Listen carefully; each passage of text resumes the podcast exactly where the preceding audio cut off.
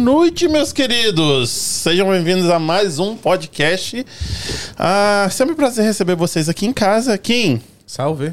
Como é que você tá, querido? Tô aí, tô na área. Se derrubar, Ah, escanteio. ex. Hum, aqui, o convidado, ele não tá aparecendo ainda. Então, o convidado veio de longe, querido. Veio de longe. Pô, você é todo mundo que vem aqui em casa, eles falam assim, nossa, tão longe, eu vim de Boston, pô, longe pra caramba. Chupa então vocês, porque esse convidado veio 8 mil quilômetros de distância. 8 mil quilômetros, entendeu? Veio aqui pra o quê? A galera fala que aqui em casa é longe, então eles me cagam dizendo que aqui em casa é longe. Ele veio 8 mil quilômetros pra dizer que eu preciso de uma lista de operação, entendeu? Que eu tô acabado. Ele veio pra poder confirmar o que meus amigos falaram. A Mauro verdade na Júnior. sua cara agora. Exatamente. Assinada, né? A gente tinha, na, na minha época, pelo menos, tem aquele negócio tipo, é, é, é provado cientificamente. Agora vem um cientista pra falar na sua cara que você precisa de mudar isso daí. Então, aí a conversa que a gente vai bater hoje é assim. Eu não. Eu não, não- muito nesse negócio de, de ci- cirurgia plástica, mas o negócio deu uma evoluída tão grande, tão grande, que eu falei assim, não, isso não é, não é verdade, não. Não é verdade. Que essas coisas que, que eu vi as fotos e os vídeos, eu falei assim, não, não faz isso. Não tem condição de fazer isso. Graças a Eu- Deus tá fazendo. né? Eu queria saber como que as pessoas. Da onde tira a ideia de fazer essas coisas? E outra coisa, é, tem que ter. Eu acho, eu, eu olho esse negócio assim e falo, tem que ter um, um- um pouquinho de sadismo, tem não? Se olhar a pessoa e falar bem assim, quer saber? Eu vou cortar é tudo. Não, mas é, o negócio, o buraco agora é mais embaixo. A gente vai conversar sobre isso. Entendeu? Gente, muito. Muito obrigado, tava com saudade de vocês. A semana passada a gente fez o podcast lá fora. Obrigado pela presença. E hoje aqui no estúdio de novo. Essa semana iríamos ter três podcasts, vamos ter dois. Semana que vem vamos ter quatro podcasts. Quatro podcasts. Estamos trabalhando pra caramba. Vamos da- dar uns recadinhos aqui antes da gente começar. Queria agradecer a Bi, a, a cachaça que está sempre aqui com a gente. O quem colocou na entrada ah, o, o, o filmezinho deles, O né? vídeo de introdução. O videozinho de introdução deles, né? Agradecer a Bi. Todo mundo que vem aqui, depois eu vou tomar uma com, com, com o doutor, hein? Então, todo mundo que vem aqui, todo mundo fala assim, nossa, o que que é isso? Que É cachaça diferente, boa. é diferente. É um produto diferente mesmo. É Todo mundo elogia. Não teve uma pessoa que falou que não gostou dessa cachaça. E eu tô falando na moral. Então, a galera que quer comprar, é só ir no www.comprarcachaça.com. E a galera de restaurante, que já teve o cara do restaurante que veio aqui e falou quero comprar, é drinkbee.com. Drinkbee.com. E aqui embaixo tá o, o- o Instagram deles. Agradecer o Brazilian Takeout sempre mandando aquela comidinha pra gente. E todas as informações estão aqui na descrição do episódio. E o Douglas de Almeida. Quer comprar casa? Não vai procurar um realtor. Procura um loan officer. Eu vivo falando isso pra vocês. Procura um loan officer. Ele que vai dizer, vai puxar sua capivara e vai falar assim: "E você tem tanto dinheiro que você pode gastar. E aí, você procura o, o realtor. Porque senão ela vai te mandar para ele de qualquer jeito. Então tá aqui o, o QR Code. Se você estiver vendo pela televisão, coloque seu celularzinho aí que vai para informação dele. Se você estiver vendo pelo celular, as informações estão aqui na descrição do episódio. Quem a galera, se a, quiser, a galera quiser participar, como é que eles fazem? Bom, eles podem participar ao vivo agora pela Twitch ou pelo YouTube. Ou E pelo Facebook? E pelo Facebook. Eles podem escutar o podcast pelo Apple Podcast, pelo Google Podcast, pelo Spotify.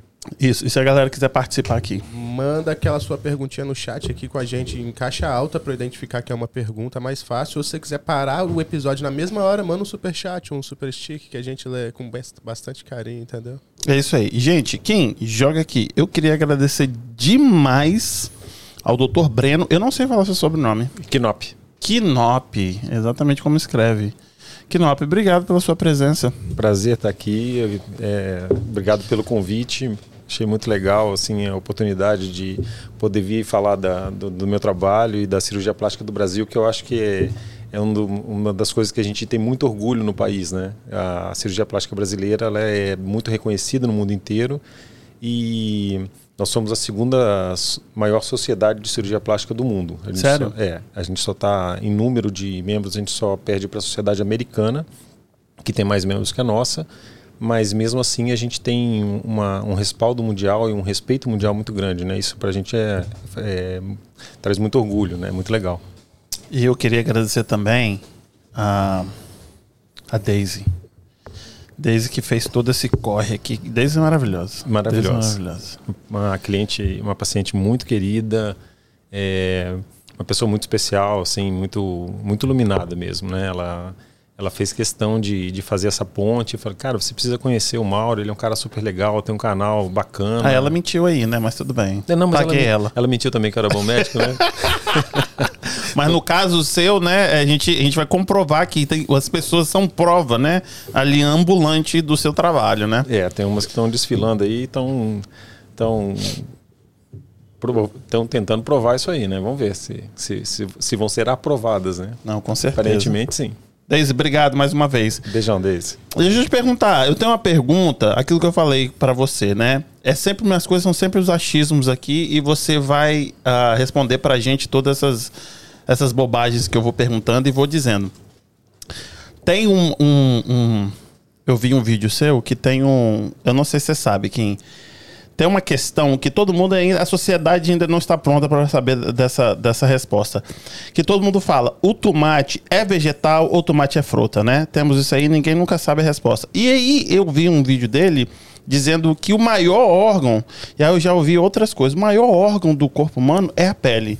E é órgão mesmo? É um órgão, é um órgão. É um órgão. É engraçado, né? As pessoas não pensam, no, não pensam na pele como um órgão. A gente pensa na pele como pele e ponto. Pronto. Na verdade, assim, o, a pele é o órgão do corpo humano, é o maior órgão do corpo humano. Ela reveste toda, toda a superfície do, do, do nosso corpo e ele tem um- um- uma função de proteção é, é, primordial. Assim, assim, é- é ela que ela que nos protege do ambiente externo, mantém a nossa temperatura, controla a nossa umidade. Se a gente não tivesse a pele, a gente ia perder todo o nosso líquido. 70% do nosso corpo é líquido e a gente ia perder esse líquido para o ambiente. É, evita infecção, ou seja, as bactérias, os micro-organismos que estão do lado de fora, eles não entram no nosso organismo porque essa barreira de proteção é muito, é muito eficiente.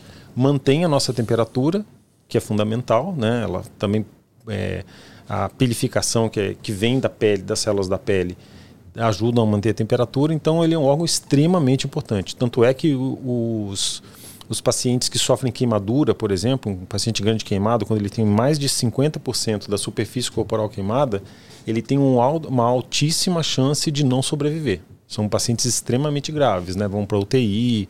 Então, assim, e a cirurgia plástica é a, é a especialidade médica que cuida de queimaduras. Eu mesmo já, já, já trabalhei vários anos durante a residência. A gente tinha uma unidade de queimados no nosso hospital e mesmo depois da residência eu trabalhei muito tempo com cirurgia reparadora e trabalhei com grandes queimados em, nos, em grandes hospitais lá de São Paulo durante um bom tempo e fazendo um trabalho muito importante que é justamente isso, tentar recuperar a função da pele e que é uma coisa que a gente só, só valoriza quando a gente perde. Né? É verdade.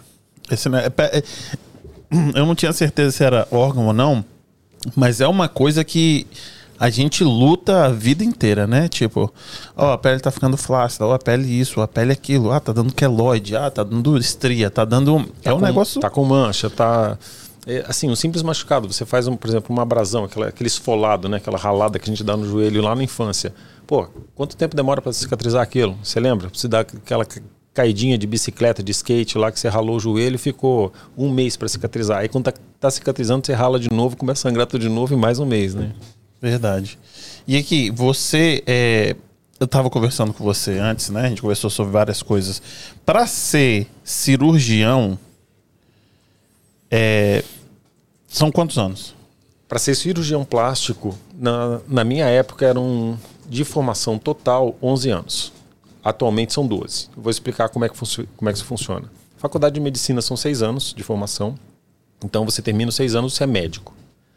Depois disso, você pode se especializar e você vai procurar uma área de atuação, no meu caso a cirurgia plástica, mas para fazer uma especialidade cirúrgica, a gente tem que fazer cirurgia geral primeiro. No meu caso, foram dois anos de cirurgia geral e agora são três.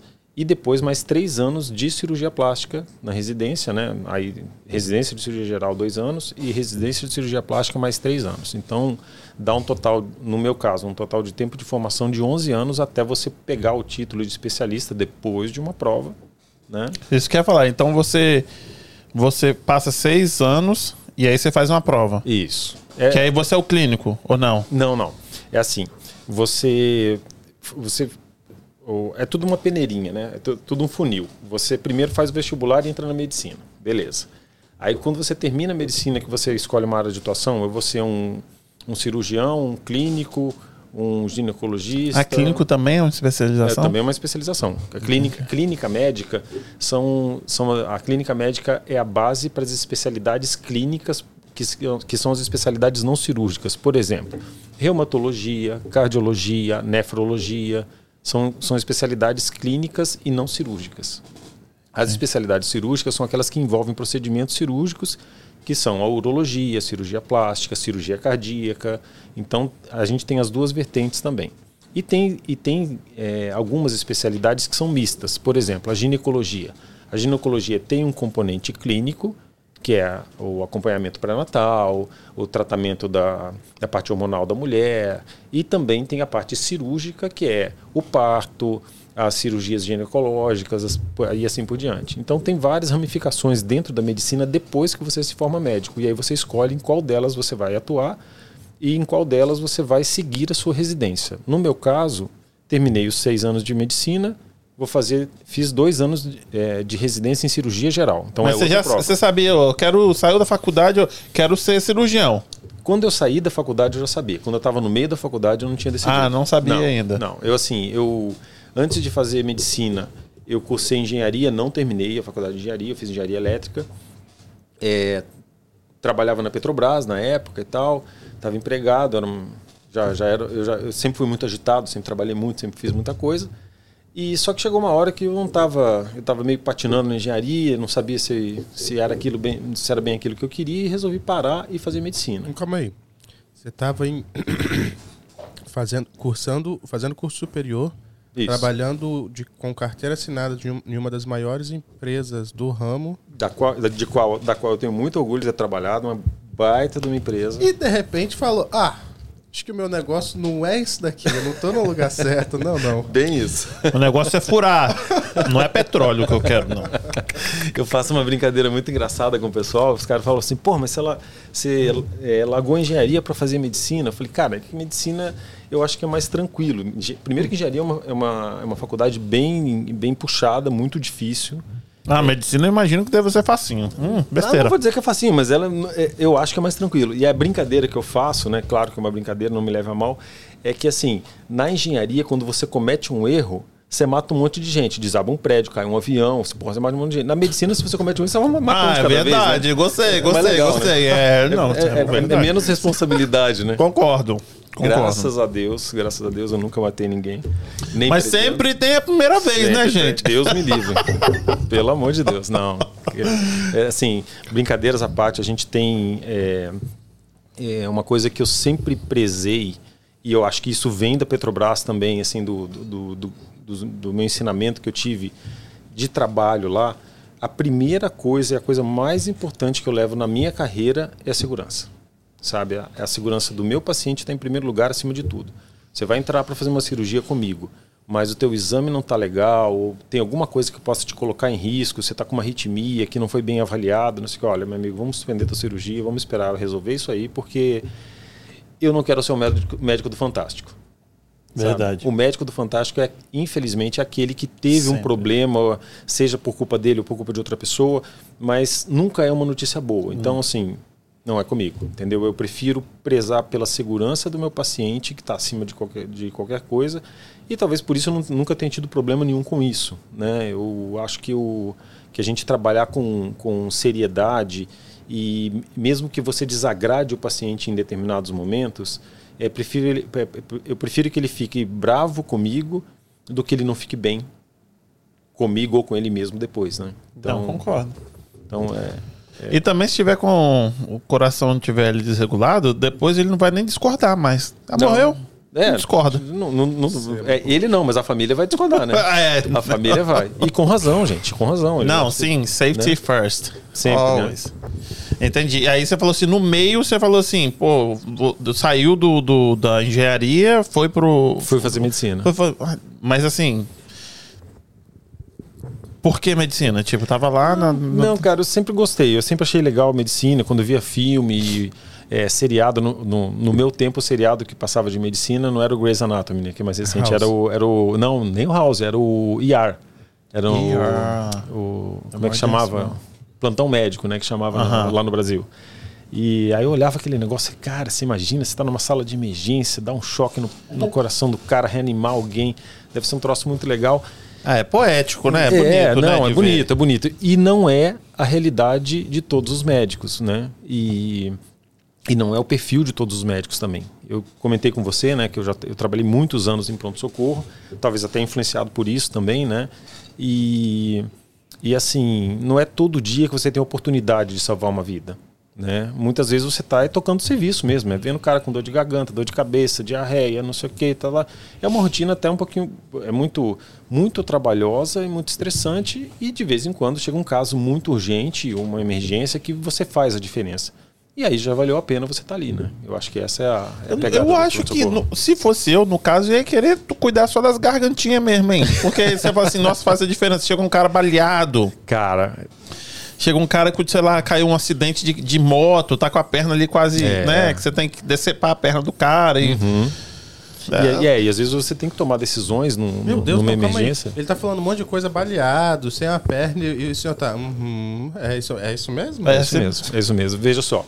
É, é, é muito interessante quando você está preparado para atender alguma coisa, você não, você não, você mantém o controle, sabe? Principalmente quando você sabe que é você que tem que tomar as decisões e se você sabe quais decisões tomar, você consegue acalmar a tua equipe e tomar a decisão correta, que é o melhor para o teu paciente naquele momento. Então, o médico do, da emergência, o médico do pronto-socorro, o médico da UTI, ele é um médico que tem que ter um controle emocional é, muito grande na hora da emergência, porque se ele não, se ele não dominar a situação, a gente perde o controle e você perde um paciente. Dá merda. Dá da meta.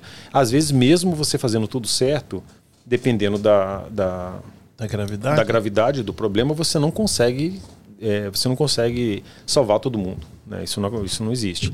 Mas você tem que saber que você fez tudo que foi possível para aquela situação, né? para tentar resgatar o, o, o, teu paciente ou dar para ele a melhor, a, a, a melhor oportunidade de sobreviver. Né? E aí, no meio da faculdade, você largou lá, no meio da faculdade, você falou Vou, eu quero ser cirurgião plástico. É, a, a cirurgia plástica ela foi, ela foi aparecendo é, do meio para frente, assim, uhum. né? Uma coisa que eu sempre, como é que foi minha trajetória? Eu entrei na medicina eu não sabia qual área eu ia fazer. Aí cada matéria que eu fazia, eu, gost, eu ia gostando, falei, putz, cardiologia, super legal, acho que vou ser cardiologista. Aí daqui a pouco eu entrei no estágio de cirurgia. Aí comecei a gostar de cirurgia. Aí era cirurgia oncológica, depois era cirurgia é, de trauma. Aí eu achei a cirurgia de trauma mais legal. E aí, quando eu estava fazendo um estágio extracurricular lá na faculdade, que foi lá em Curitiba, eu fiz faculdade na Federal do Paraná. Lá em Curitiba, a gente tinha um estágio extracurricular que era no Hospital do Trabalhador, que é um hospital do SUS que atende só trauma. E aí lá a gente tinha, era um estágio muito bem organizado para os acadêmicos. A gente aprendia muita coisa, atendia é, acidentado, baleado, o dia inteiro. E aí na minha equipe especificamente, quando chegava alguma coisa de face, eu tinha mais paciência, era eu que fazia.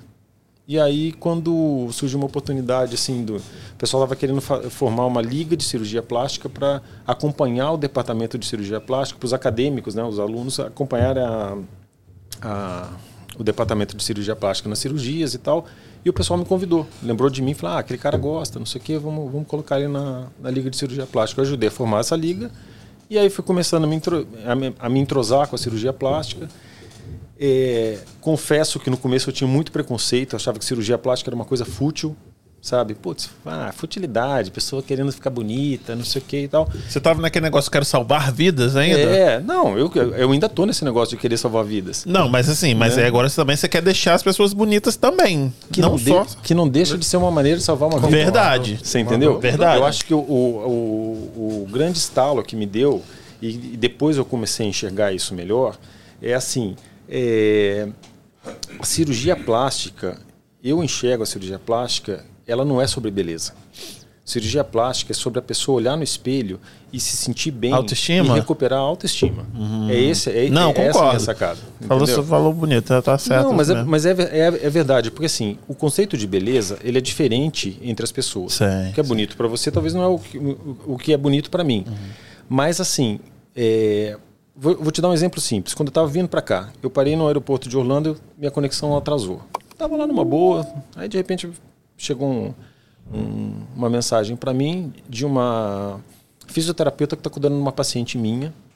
Ela mora no, mora no Acre fez uma cirurgia estética comigo. Só que ela vinha, ela veio para mim assim, doutor, eu quero fazer uma lipo HD, quero ficar mais bonita porque eu tive um câncer de mama, fiz uma reconstrução, mas eu estou muito abalada, eu preciso recuperar minha autoestima, uma moça de 41 anos. E aí o que aconteceu? Ela fiz, fiz a cirurgia dela, ela me mostrou a mama, eu falei, olha, a gente pode tentar recuperar um pouquinho da, da forma da sua mama, vou tentar fazer um enxerto de gordura para melhorar um pouquinho, não sei se vou conseguir te dar um bom resultado, mas a gente tenta e se conseguir melhorar bem, se não conseguir, a gente vai ter que partir para uma outra alternativa no futuro, né? Então vamos, vamos tentar. Resumindo a história, fiz a cirurgia dela, a gente conseguiu dar um resultado muito bom, na- principalmente na mama, que era a principal queixa dela. E ela voltou para a cidade dela de origem. E essa fisioterapeuta mandou uma mensagem dizendo que no pós-operatório, elogiando meu trabalho e tal, que achou que tinha ficado muito bom. Mas o principal, que, que quando ela terminou de fazer o trabalho dela, a drenagem linfática e, o- e a troca de curativos dela, que a paciente se olhou no espelho, ela se emocionou e chorou. E eu achei isso muito legal, assim, e me emocionou também na hora, né? Porque assim, é uma pessoa que sofreu tanto, venceu um câncer, sabe? Venceu um câncer de mama e, e ela tava se, ainda estava se sentindo derrotada pela imagem que ela via no espelho. Não, no momento da consulta, eu falei com ela: olha, veja só, você venceu um câncer, que é uma doença que mata, e agora você quer buscar resgatar a tua autoestima. Eu vou te ajudar no que for possível. E não achei que eu fosse ajudar tanto, sabe? Quando ela me mandou essa mensagem, eu vi assim, cara, a gente consegue fazer diferença na vida das pessoas positivamente. Eu acho que isso que é o mais importante. Não é a beleza dela. Ela já era uma moça bonita. Só ficou, ela só ficou mais, mais feliz consigo mesma com um trabalho que foi feito com carinho, que foi feito com, com, com responsabilidade, sabe? Então, assim, não é beleza, não é só estética, é autoestima. Entendi, entendi. Mas assim, depois a gente tem que voltar nisso, porque uma das perguntas que as pessoas fizeram, qual é o limite da plástica? Entendeu?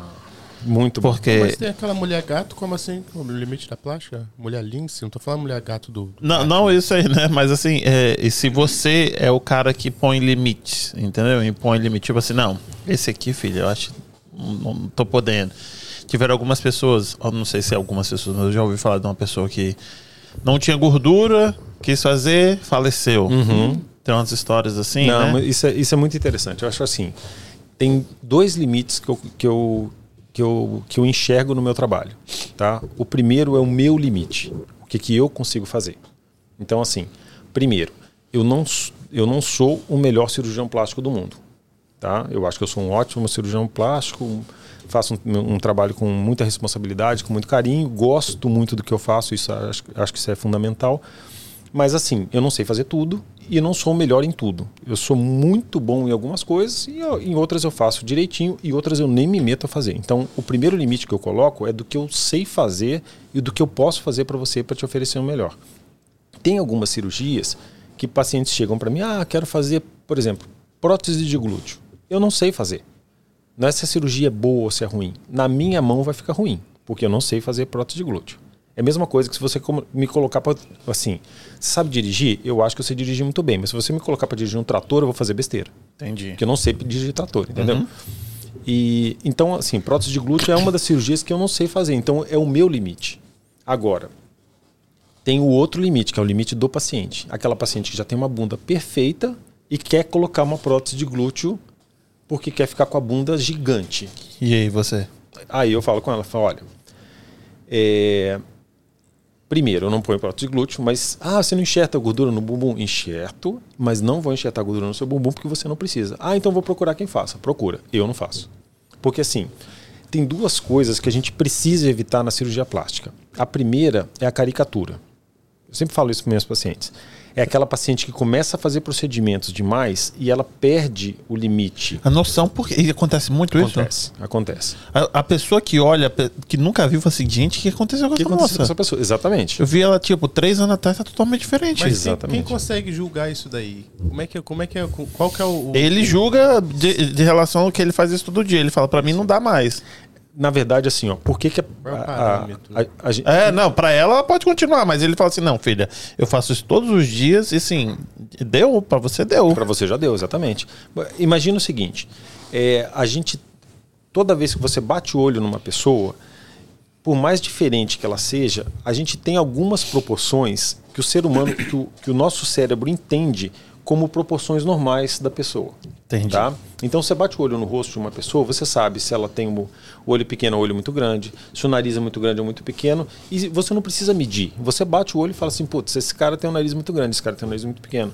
Você olha para mim e fala, putz, o Breno tem um olho, tem um olho miudinho. Não, você pode me poupar, não precisa de falar sobre Né? Proporções perfeitas. Não é? O modelo. A proporções gente em casa todo mundo é assim. É. Perfeito. É, Como é de família. é de Fibonacci aqui nasceu assim. É, ó, Total, relações perfeitas. Então o que, que acontece? A gente, o ser humano tem essa capacidade de identificar. Eu, eu dou muito esse exemplo na mama, né?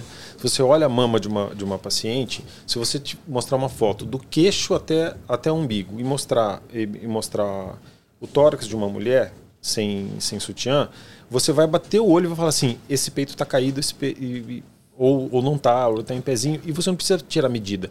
Só pela proporção dele no tórax você já sabe disso. Que são coisas instintivas. Quando começa a fugir dessa proporção, Na hora que você olha e fala, pum, pum, esse peito está caído, então- ou esse peito está muito para fora, ou está muito para dentro, ou ele está muito grande, porque está sobrando na lateral, não sei o quê, você não precisa de medidas para identificar coisas que, que fogem do padrão de normalidade que o ser humano consegue identificar. E é isso que é o critério. Então, assim, a paciente que exagera, por exemplo, a gente fala muito em harmonização facial hoje em dia, Sim. né, que é um procedimento que eu, eu particularmente não faço, eu faço um pouco de preenchimento. E às vezes eu brinco com as minhas pacientes que eu falo assim, a harmonização, a harmonização facial, ela tem que ser muito criteriosa, porque a harmonização facial está deixando de ser harmonização para virar padronização facial, sair todo mundo com a mesma cara, Tem isso, né? tem isso. E pior, tem umas que estão saindo da, da, da harmonização facial para padronização facial e tá virando a demonização facial. que a pessoa fica tão deformada, é verdade. A pessoa fica tão deformada que você olha, gente, o que essa pessoa fez nessa cara? Sabe? Perdeu todo. Ela, per- ela perde a identidade visual dela. Vai virar parte do meu vocabulário, vocabulário agora. A Demonização. demonização facial. não, é. mas aqui parece que é mais. Dá mais ruim do que bom. Não dá, não? O quê? Ou é ignorância minha? Esse negócio da harmonização aí. Não, acho que não. Eu acho que tem, tem profissionais que fazem muito bem, fazem. Só que assim, é, aí, aí, aí vem aquela questão do limite. Tem a paciente que faz a boca uma vez, ficou bonita, aí depois ela quer fazer um pouquinho mais. ah, mas por que, que um tem que pouquinho fazer essa mais. boca aí, doutor? Hum? Pra que, que faz essa boca aí? Não, eu, eu, eu, eu, eu vejo pacientes que precisam realmente. Ah, não, se tiver um negócio. te Não, falar. isso, mas não é o que tá acontecendo. Não, Posso A mulher falar? ela tá ficando com a beisola assim. É, é. Aqui. É assim o negócio é o seguinte, eu acho, eu julgo. O feio chama mais atenção do que o belo. Sempre o feio também chama atenção. Tem um muito bonito, você fala, nossa, que pessoa bonita. Mas se passa uma pessoa que você julga muito feia, você fala, nossa, meu Deus. Entendeu? o mineiro, né? E aí, quando vem a pessoa com a boca dessa, é essa daí que te chama atenção. Você fala, nossa. Aí quando você vê a perfeitinha, você fala, nossa, ficou bom, né? Mas quando você vê o que não ficou bom, você fala, olha o que essa pessoa fez. Não, mas aqui, mas aqui, você tem o olho clínico do negócio. A gente olha e fala assim, tá, está diferente. Na hora que você olha, você fala, não, está assim, assim, assim, assim, assim, É, assim, não, assado. é, a- Ó, a você tem é, o a olho clínico do negócio. Tati quebra barraco, você conhece? Quem? Tati quebra Sim. barraco. Já viu como é que ela tá hoje? Não. Será? Só pra, só pra você, você vai na sua aqui, mas assim, o povo fala assim: ah, não existe gente feia, existe gente sem dinheiro. Mas eu acho que quando a pessoa tem muito dinheiro, é feia, às vezes ela vai- foge um pouquinho. É. Não. Mas aí, então, mas aí depende de onde ela vai cair. E se tem. E, e também tem outra coisa. Aqui, é, se- a gente falou de limites. Se chega uma paciente para mim e quer fazer um procedimento que eu acho que não é adequado para ela, ou que vai distorcer a imagem dela, e aí eu, que- é, aí eu queria concluir aquela minha linha de raciocínio. Vai lá. A, a, a- a paciente, a gente tem que tomar um muito. O médico tem que tomar um cuidado muito grande com o paciente, que se você chega para mim e fala assim: olha, eu quero fazer tal procedimento e quero sei lá, quero fazer uma harmonização facial que eu quero que você coloque a minha bochecha muito grande e tal. Falou, olha, eu vou ter que te explicar que no, na proporção do seu rosto isso não vai ficar bom ou vai ficar bom e quanto vai ficar bom. E, e, se a gente não chegar num consenso e você falar comigo assim, não, eu quero que você coloque 15 ml de, de produto de cada lado, porque eu quero ficar com a bochechona do fofão. Eu falei, cara, aí você vai, você vai sair de um, de um procedimento que seria uma harmonização facial, por exemplo, você vai, vai se transformar num, numa caricatura. Né? Que, é, que a gente vê alguns caras, que são é esse bocão, esse bo, essa boca muito grande, aquele nariz que foi que, que foi, foi foi, foi operado e não ficou bonito, ficou empinado demais, você, você transformou a pessoa, a imagem da pessoa numa caricatura. E pior ainda, se você mexe demais, você transforma a caricatura numa aberração. E aí o meu limite é não ser o médico que faz caricaturas e não ser muito menos o médico que faz aberração. Então eu ponho esse limite. Se você quer se tornar uma caricatura, uma aberração, não vai ser com o Dr. Breno Knop, vai ser com outra pessoa. Eu acho que esse limite, desculpa se você. Você está desligado, acho. Tá um pouquinho baixinho, melhorou? Uhum. Eu acho que tem, tem limites. É, é, parâmetro é uma coisa muito difícil. Igual você deve conhecer, acho que é Merlin Manson. Sim, coisa assim. sim, aquele, sim. Aquele rapaz uh, da boca grande, como é que é que o, o símbolo da banda é a boca? O Mick Jagger. Mick Jagger. Mick Jagger. É, quando, quando jovem, tipo, era um, um símbolo de beleza, um sex symbol. Uhum. E o cara tinha uma boca, tipo, enorme. E eu acho que foi, foi grande influência nesse Não, acho que todo mundo queria virar, ficar com a boca da Angelina Jolie. Pô, também. Também. Outro, outro. E aí, tipo, acaba criando padrões que. Sim. Que... Mas veja só, a boca da Angelina Jolie é linda, maravilhosa, uma mulher lindíssima, mas assim, a boca dela no rosto de, de outra, outra pessoa, pessoa, talvez não ficasse bonito. Não vai ornar. Porque as proporções são diferentes. Eu sempre digo assim, tem uma diferença do formato do rosto, do biotipo. É, é a, a, a, beleza das pessoas não está na uniformidade, muito pelo contrário, a beleza das pessoas estão na, está na diversidade que a gente tem. Você pega uma mulher negra que é maravilhosa, você pega uma mulher é, loura que é maravilhosa, você pega um homem é, japonês que pode ser muito bonito. Então, assim, é, tem traços que vão. que tem tra Mesmo em traços diferentes, você vai encontrar beleza e não está na padronização da beleza. Não existe isso. Mas depois tem que voltar como é que você. Porque você trabalhava no pronto-socorro, depois se formou, você falou assim: eu quero ser. É, eu quero ser cirurgião, cirurgião plástico. plástico. Mas aí você estava trabalhando na, na no pronto-socorro. Ah, é. Então, aí, assim, isso durante a minha formação, eu estava na faculdade ainda. Uhum. Isso era na faculdade. Eu tinha estágio lá de. de eu estava no estágio lá do pronto-socorro, comecei a, a liga de cirurgia plástica, e aí a partir de lá fui, fui começando a acompanhar a cirurgia plástica, fui, fui entendendo a cirurgia plástica, tanto a dificuldade técnica e as limitações da cirurgia plástica, quanto o resultado e essa conquista da autoestima, que eu acho que é o fundamental que a gente tem é, a oferecer para o paciente, né? E fui me encantando pela cirurgia plástica e acabei optando definitivamente pela área cirúrgica. E aí, quando eu fui prestar prova de residência, eu fui para cirurgia geral. E uma das especialidades também que eu sempre que eu cogitei, que eu gosto, que eu acho muito interessante, que eu gosto muito também é urologia, uma, uma especialidade cirúrgica que eu acho muito interessante, que seria a minha segunda opção, mas acabei é, optando mesmo pela cirurgia plástica e tal, e estou muito feliz nesse caminho, que foi o, foi o que me abriu portas literalmente para o mundo, tanto que estou aqui, né? Não é? é e aqui, mas você trabalha uh, o seu, no seu escritório tem quanto? Na sua clínica? É clínica que fala? É, meu consultório, meu consultório. No seu consultório tem quanto tempo? Ah, eu faz quase 10 anos já que eu tenho que eu tenho na verdade, eu, eu trabalhava no, eu, eu, trabalhava no consultório de um colega meu, trabalho ainda, né? Ele sublocava o consultório, porque eu não fico todos os dias no consultório, porque tem dias que eu estou operando. Mas desde que eu terminei a residência de cirurgia plástica, eu comecei. Aí no começo você fica lá catando mosca, né? Porque não tem, não tem paciente, você fica lá sentadinho, esperando, estudando. Né? Eu fazia retaguarda de pronto-socorro, que é quando é, chega algum paciente lá, o cara caiu, quebrou o nariz. Aí eu ia lá, atendia, atendia pelo, pelo hospital, né? O hospital me chamava, eu atendia pelo hospital, atendia pelo convênio. E aí, para começar a movimentar meu consultório, o que eu fazia? Não, vai tirar o tampãozinho lá no meu, no meu consultório. Aí o cara ia, conhecia, via meu consultório e tal. Ah, mas você, você faz. Minha irmã está querendo colocar uma prótese de mama, você faz? Faço.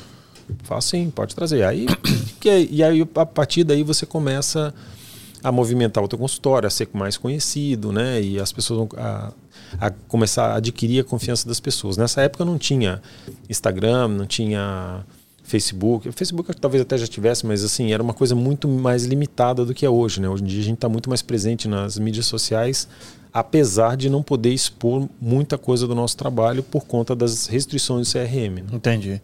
E por que, que você é tão requisitado? Cara, sinceramente, eu acho que pela atenção que eu, que eu, que eu dou para as minhas pacientes, eu acho que principalmente por isso. Segundo lugar, pela qualidade do meu trabalho. Eu acho que é a soma das duas, na verdade. Assim, eu sou um médico muito presente, eu sou um cara muito. Eu procuro ser muito atencioso com as minhas pacientes, escutar qual é a queixa delas, entender o que elas querem, onde elas querem chegar e tento oferecer o melhor que eu posso né, de, de, de trabalho. E estou sempre me atualizando. Você vê, eu, eu, eu já tenho 10 anos de, de, de, cirurgia plástica, né, que eu, que eu terminei a residência. E agora em agosto eu estou indo para eu tô indo para para Florianópolis num curso de três dias de imersão de mama com os melhores cirurgiões plásticos do Brasil. E assim, por que, que eu vou para lá? Cara, minha mama, mama, as mamas que eu opero ficam boas? Ficam, ficam boas. É, podem ficar melhor? Não sei. Será que podem? Vamos lá aprender. Então, assim, não é porque eu estou confortável onde eu estou que eu vou parar de estudar e vou deixar de aprender uma coisa nova. Se eu for nesse curso e aprender 80% de novidades, é porque eu já estava desatualizado. Verdade. Se eu aprender 50% de, de, de novidade, quer dizer que metade do que eu fazia estava ok e a outra metade já valeu a pena. Se eu for lá e aprender 10% só, quer dizer que eu estava muito bem, 90% do que eu faço já está atualizado com, os, é, em, com a referência dos meus melhores colegas do mercado lá, lá no Brasil. E mas esses 10% era o que estava faltando para eu continuar sendo Sim. e estando entre os melhores. Então não dá para a gente parar de estudar e não dá porque o meu público é um público muito exigente e eu sou muito exigente com o meu trabalho. Então eu não quero oferecer nada que não seja o melhor para o meu paciente. Uhum. E eu acho que elas entendem isso, sabe? Nem sempre eu vou conseguir chegar no melhor resultado possível. Tem alguns resultados que você é, tenta oferecer o melhor, mas às vezes não chega na, no anseio da paciente, mas eu acho que elas compreendem isso que, que às vezes é por uma limitação técnica, às vezes é por causa da cicatrização, que é um fator individual, mas assim, toda vez que eu entro numa cirurgia, por mais que eu faça isso todo dia, a tua cirurgia é o teu momento. Então eu não posso oferecer nada que não seja o meu melhor para você, entendeu?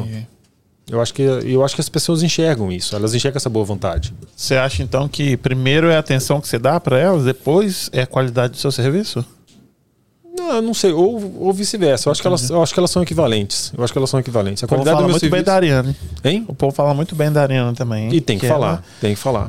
Que ela arrebenta. Arrebenta, arrebenta. É assim, ó. Dá todo o é... suporte e atenção. Que é muito bom. Demais, demais. Eu tenho uma equipe muito boa e isso aumentou demais a qualidade do meu trabalho é uma coisa interessante, assim, ninguém faz sucesso sozinho.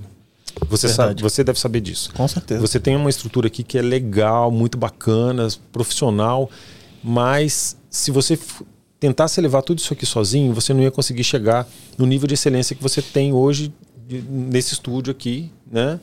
E então assim, eu também tive que aprender isso a duras penas, porque eu era muito centralizador e aí às vezes penava por não conseguir oferecer o melhor é, porque estava tudo na minha mão. Hoje em dia eu trabalho com uma equipe que é muito boa.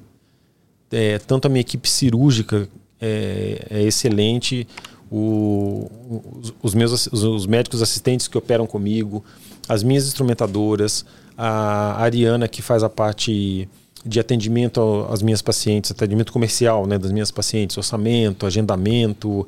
Ela organiza toda a minha vida. Eu estou aqui por causa dela. Eu estava saindo lá de Boston. Ariana, qual que é o endereço? Ela está em Presidente Prudente, no interior de São Paulo. Pá, pá, pá, já me mandou na hora, já coloquei no Waze e a gente chegou aqui.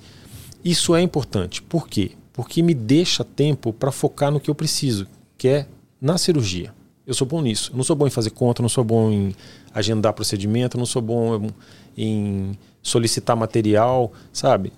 Eu, eu sei fazer tudo isso, sei, mas vai me demandar uma energia. Vai tirar eu, de algum outro lugar. Que eu vou precisar. Que, que no meu caso é mais importante eu, eu, eu deixar para ter um tempo para estudar uma coisa nova, para dar mais atenção para minha paciente que está mandando uma mensagem que está desesperada porque abriu um pontinho que não é nada demais, ou então ver que é uma, alguma coisa que é mais séria e falar: olha, corre para o pronto-socorro que eu já estou indo lá para te ver.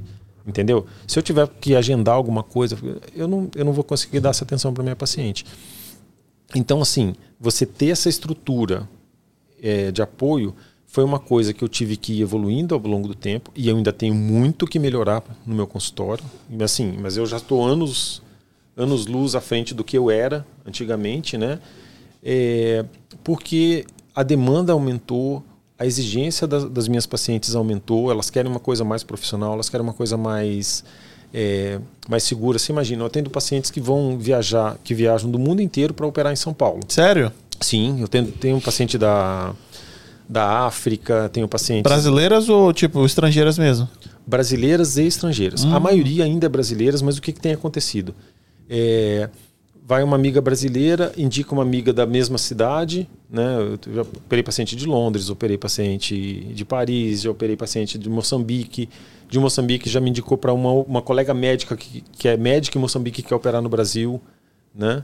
E então assim vai aumentando o ciclo e e vai aumentando também as necessidades. Por exemplo, a paciente que sai para via que viaja para operar fora do país, ela tem a dificuldade da língua, ela tem a dificuldade de não conhecer o lugar para onde ela vai, né? Pô, você vai você me falou que é do Espírito Santo e não conhece São Paulo. Uhum. Imagina que você vai para São Paulo e fala assim, cara, vou operar em São Paulo. É, onde que eu me hospedo? Bem assim. Ou então você, ou então você chega para não, Breno, olha, tô, já tá tudo resolvido aí. Peguei um peguei um apartamento, peguei um hotel lá em São Bernardo. Falei, cara, dá uma, dá uma hora e meia lá do, do hospital. Você, você não vai chegar. Uhum. E se você tiver algum problema no, na, na, semana do pós-operatório e precisar voltar para o hospital, pra, nem que seja para eu ver um ponto, você, não, você vai se apertar, entendeu? Então é um, você quer pegar um hotel, você, você vai precisar de um hotel, vai, não, eu estou indo sozinho, eu preciso de uma de uma enfermeira para trocar meus curativos. A gente, você tem? Tenho. Agora eu já tenho tudo isso estruturado. Você tem toda essa estrutura? Tenho. Tipo, um, um, você indica um hotel, um flat? O que, que você quer ficar? Quer no hotel ou quer ficar no flat? Uhum. Ah, eu prefiro ficar no flat porque tem mais, mais privacidade. Não, prefiro ficar no hotel porque eu tenho mais comodidade. Ó, tais e tais e tais hotéis, tais e tais e tais hotéis estão na região onde a gente vai operar, próximo do meu consultório, vai ficar mais fácil para você se deslocar. Putz, mas olha, eu tenho medo de chegar em São Paulo, não sei o quê a gente vai mandar um motorista te buscar no aeroporto, vai te levar até o hotel que você vai ficar, o hotel teu flat. Então, assim, tudo isso a gente consegue já oferecer porque a gente foi aprimorando e foi profissionalizando cada vez mais para dar uma experiência mais tranquila e mais segura para paciente também. E aí, tipo, isso são uns pacotes? Não. É, a gente faz uns pacotes, mas assim, Entendi. ah, olha, mas eu, eu tenho meu irmão mora em São Paulo, então não preciso disso. Beleza, eu te ofereço o serviço. Se você não precisa dele, a, é, gente, não... a gente tira do pacote, não tem problema nenhum. Entendi. Falando, é, para juntar com o que a gente falou ali atrás, é muita gente indo pro, pra, pra onde é que é? Pra Turquia, Turquia, né? Turquia. Uhum. E lá eles fazem isso, né? Fazem. O cara é dono do hotel, dono não sei, né? Ele tem um hotel inteiro do lado da clínica dele, você vai para aquele lá, que faz o pacote inteiro. Isso. É, é um, eles, eles já fazem isso há muito tempo, né? E isso se tornou comum, principalmente para os pacientes europeus, que fica mais perto, né?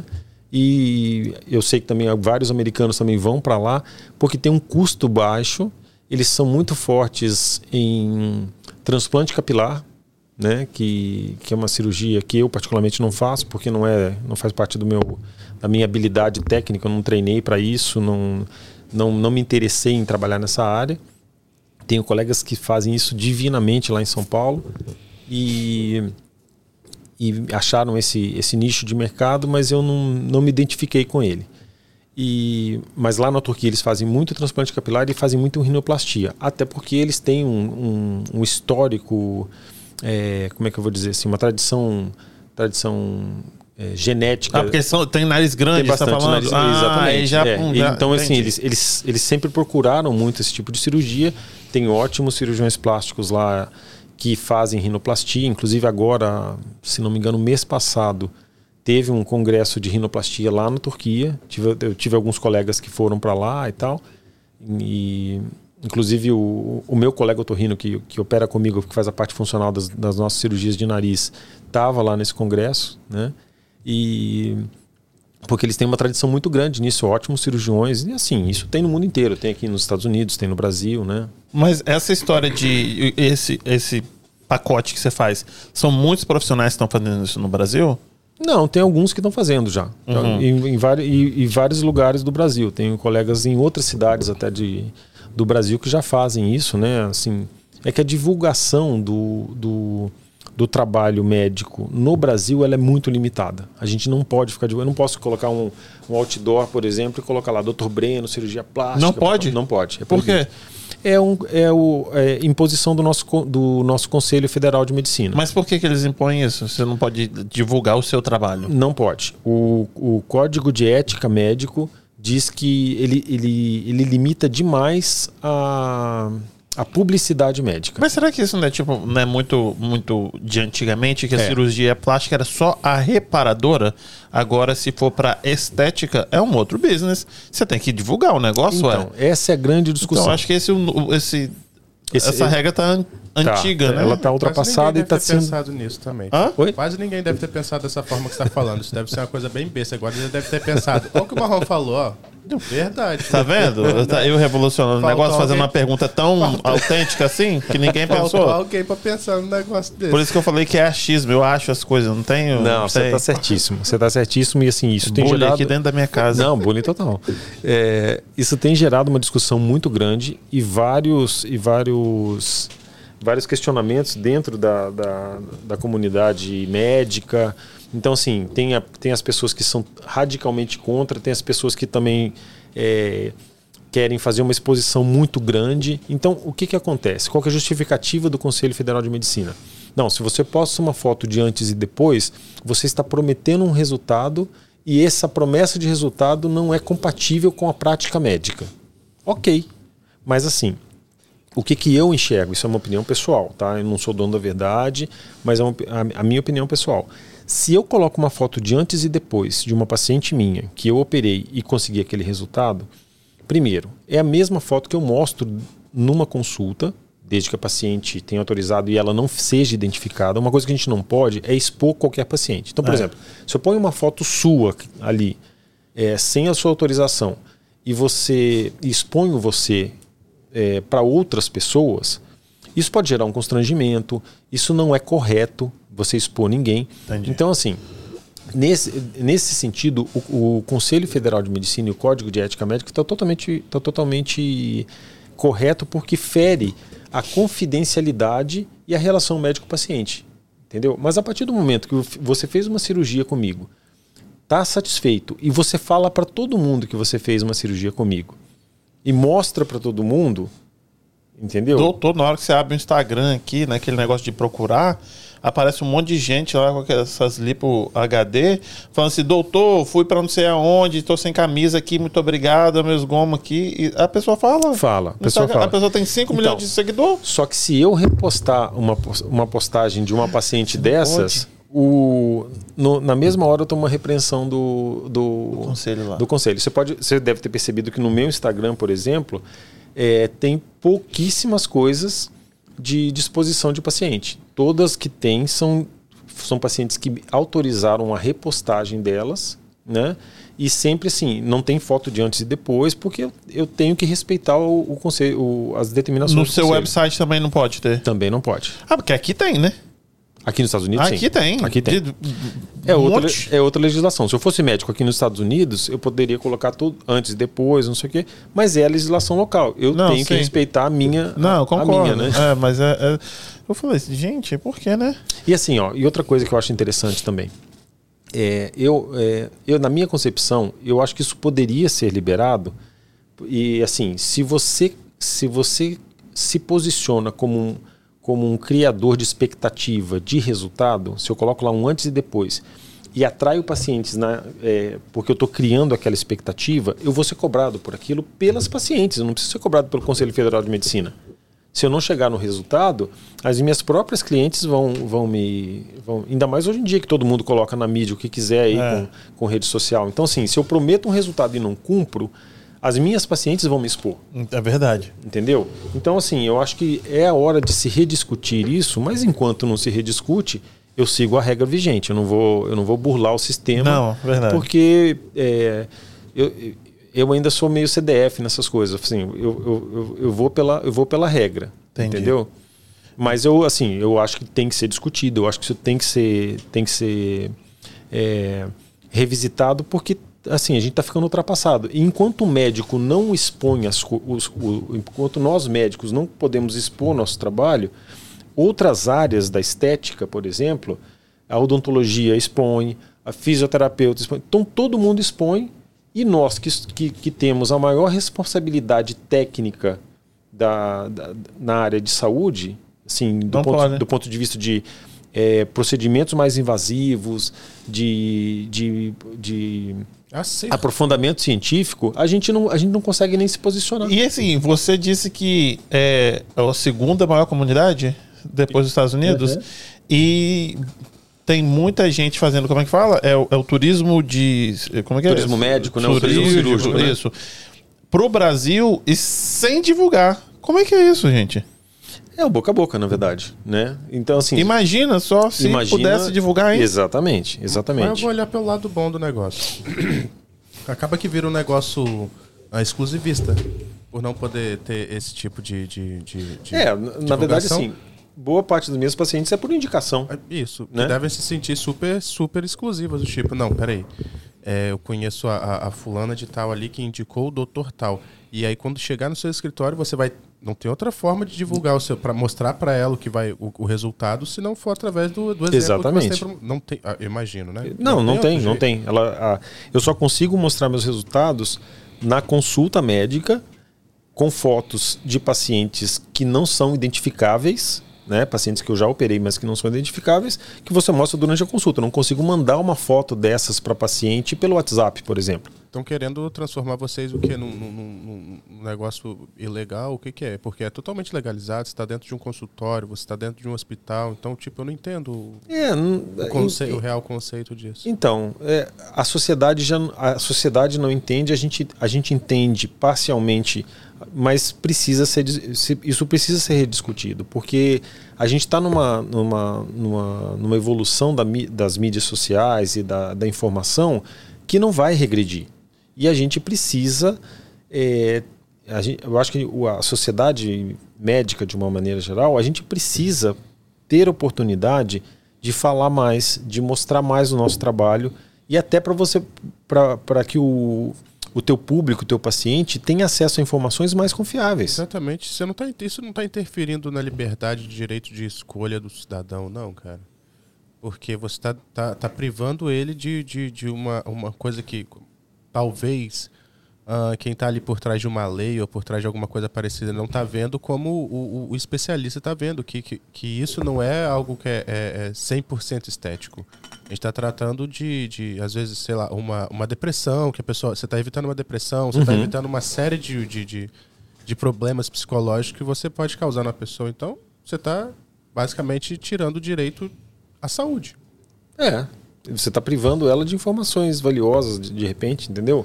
Ou até dela poder optar. Imagina assim, ó. é, vamos colocar só, só entre médicos, para a gente não misturar especialidades. É, não, não, não misturar profissões. Só entre médicos. A pessoa consegue entrar num, num site de um médico colombiano e tem excelentes médicos colombianos. O cara que divulgou a técnica de lipo HD do mundo é um colombiano, um cirurgião plástico brilhante.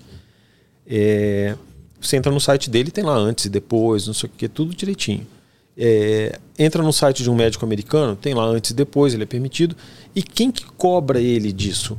É a própria É a, sociedade. pro- a população, é É, a própria- é a pró- é o próprio cliente dele. Não é o conselho de medicina, não é o, o, o Ministério da Saúde de cada país, entendeu?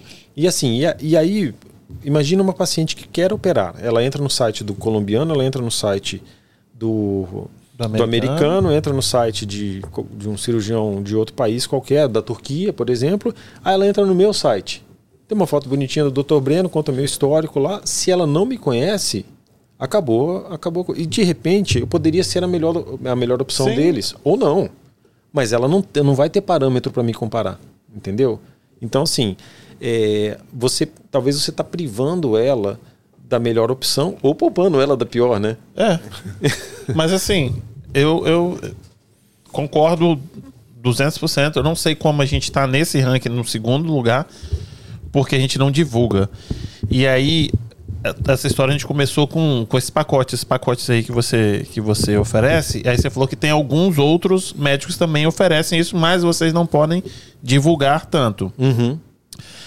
Porque é uma, é, uma, é uma coisa a ser estudada e, e, repetida, né? Porque o pessoal da Turquia faz com excelência e, tipo, vamos copiar isso aqui, vamos colocar aqui no Brasil também. Sim. Porque tá funcionando lá, então vamos replicar por aqui, né? E veja só, além de ser um negócio, isso gera emprego e isso é, seria mais uma maneira de a gente exaltar ainda mais a cirurgia plástica brasileira, que já está num lugar de destaque, como a gente falou. Uhum. Mundialmente a gente é muito bem reconhecido, mas a gente podia estar mais ainda se a gente pudesse divulgar e, e promover isso, gerando mais empregos no Brasil, trazendo mais renda para o país, entendeu? Concordo. Então, assim, é, é, eu acho que falta um pouco de sensibilidade das pessoas que estão envolvidas nisso e precisa ser discutido. Eu acho uhum. que tudo tem que ter normas.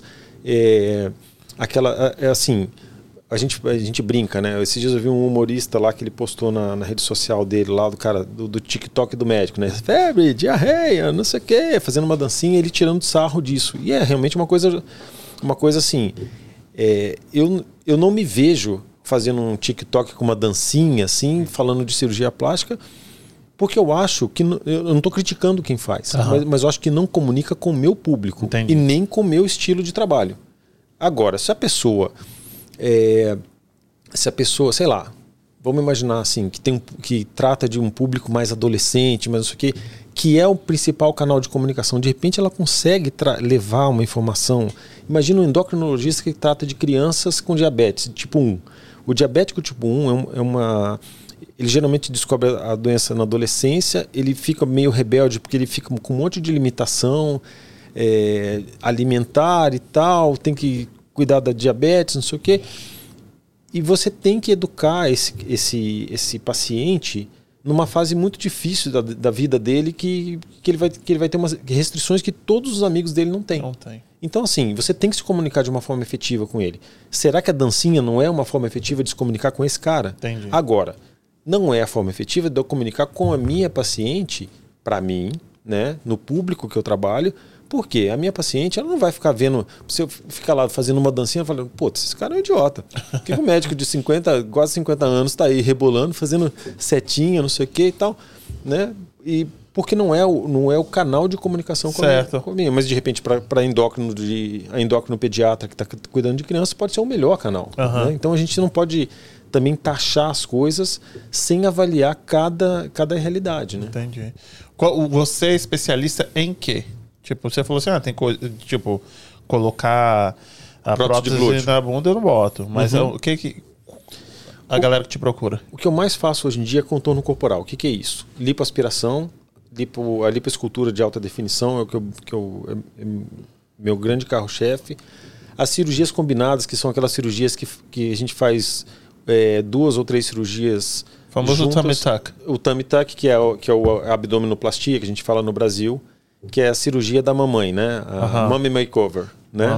Ah, é para aquela paciente que está com é, 35 a 40 anos, teve dois filhos, e aí ela teve aquela, a flacidez da, da a flacidez abdominal da gestação, a mama caiu um pouquinho, ela está ela é casada geralmente, tem dois ou três filhos, e aí ela sente o peso de ter de ter deixado a beleza da juventude dela para se dedicar à família. Doutor, e...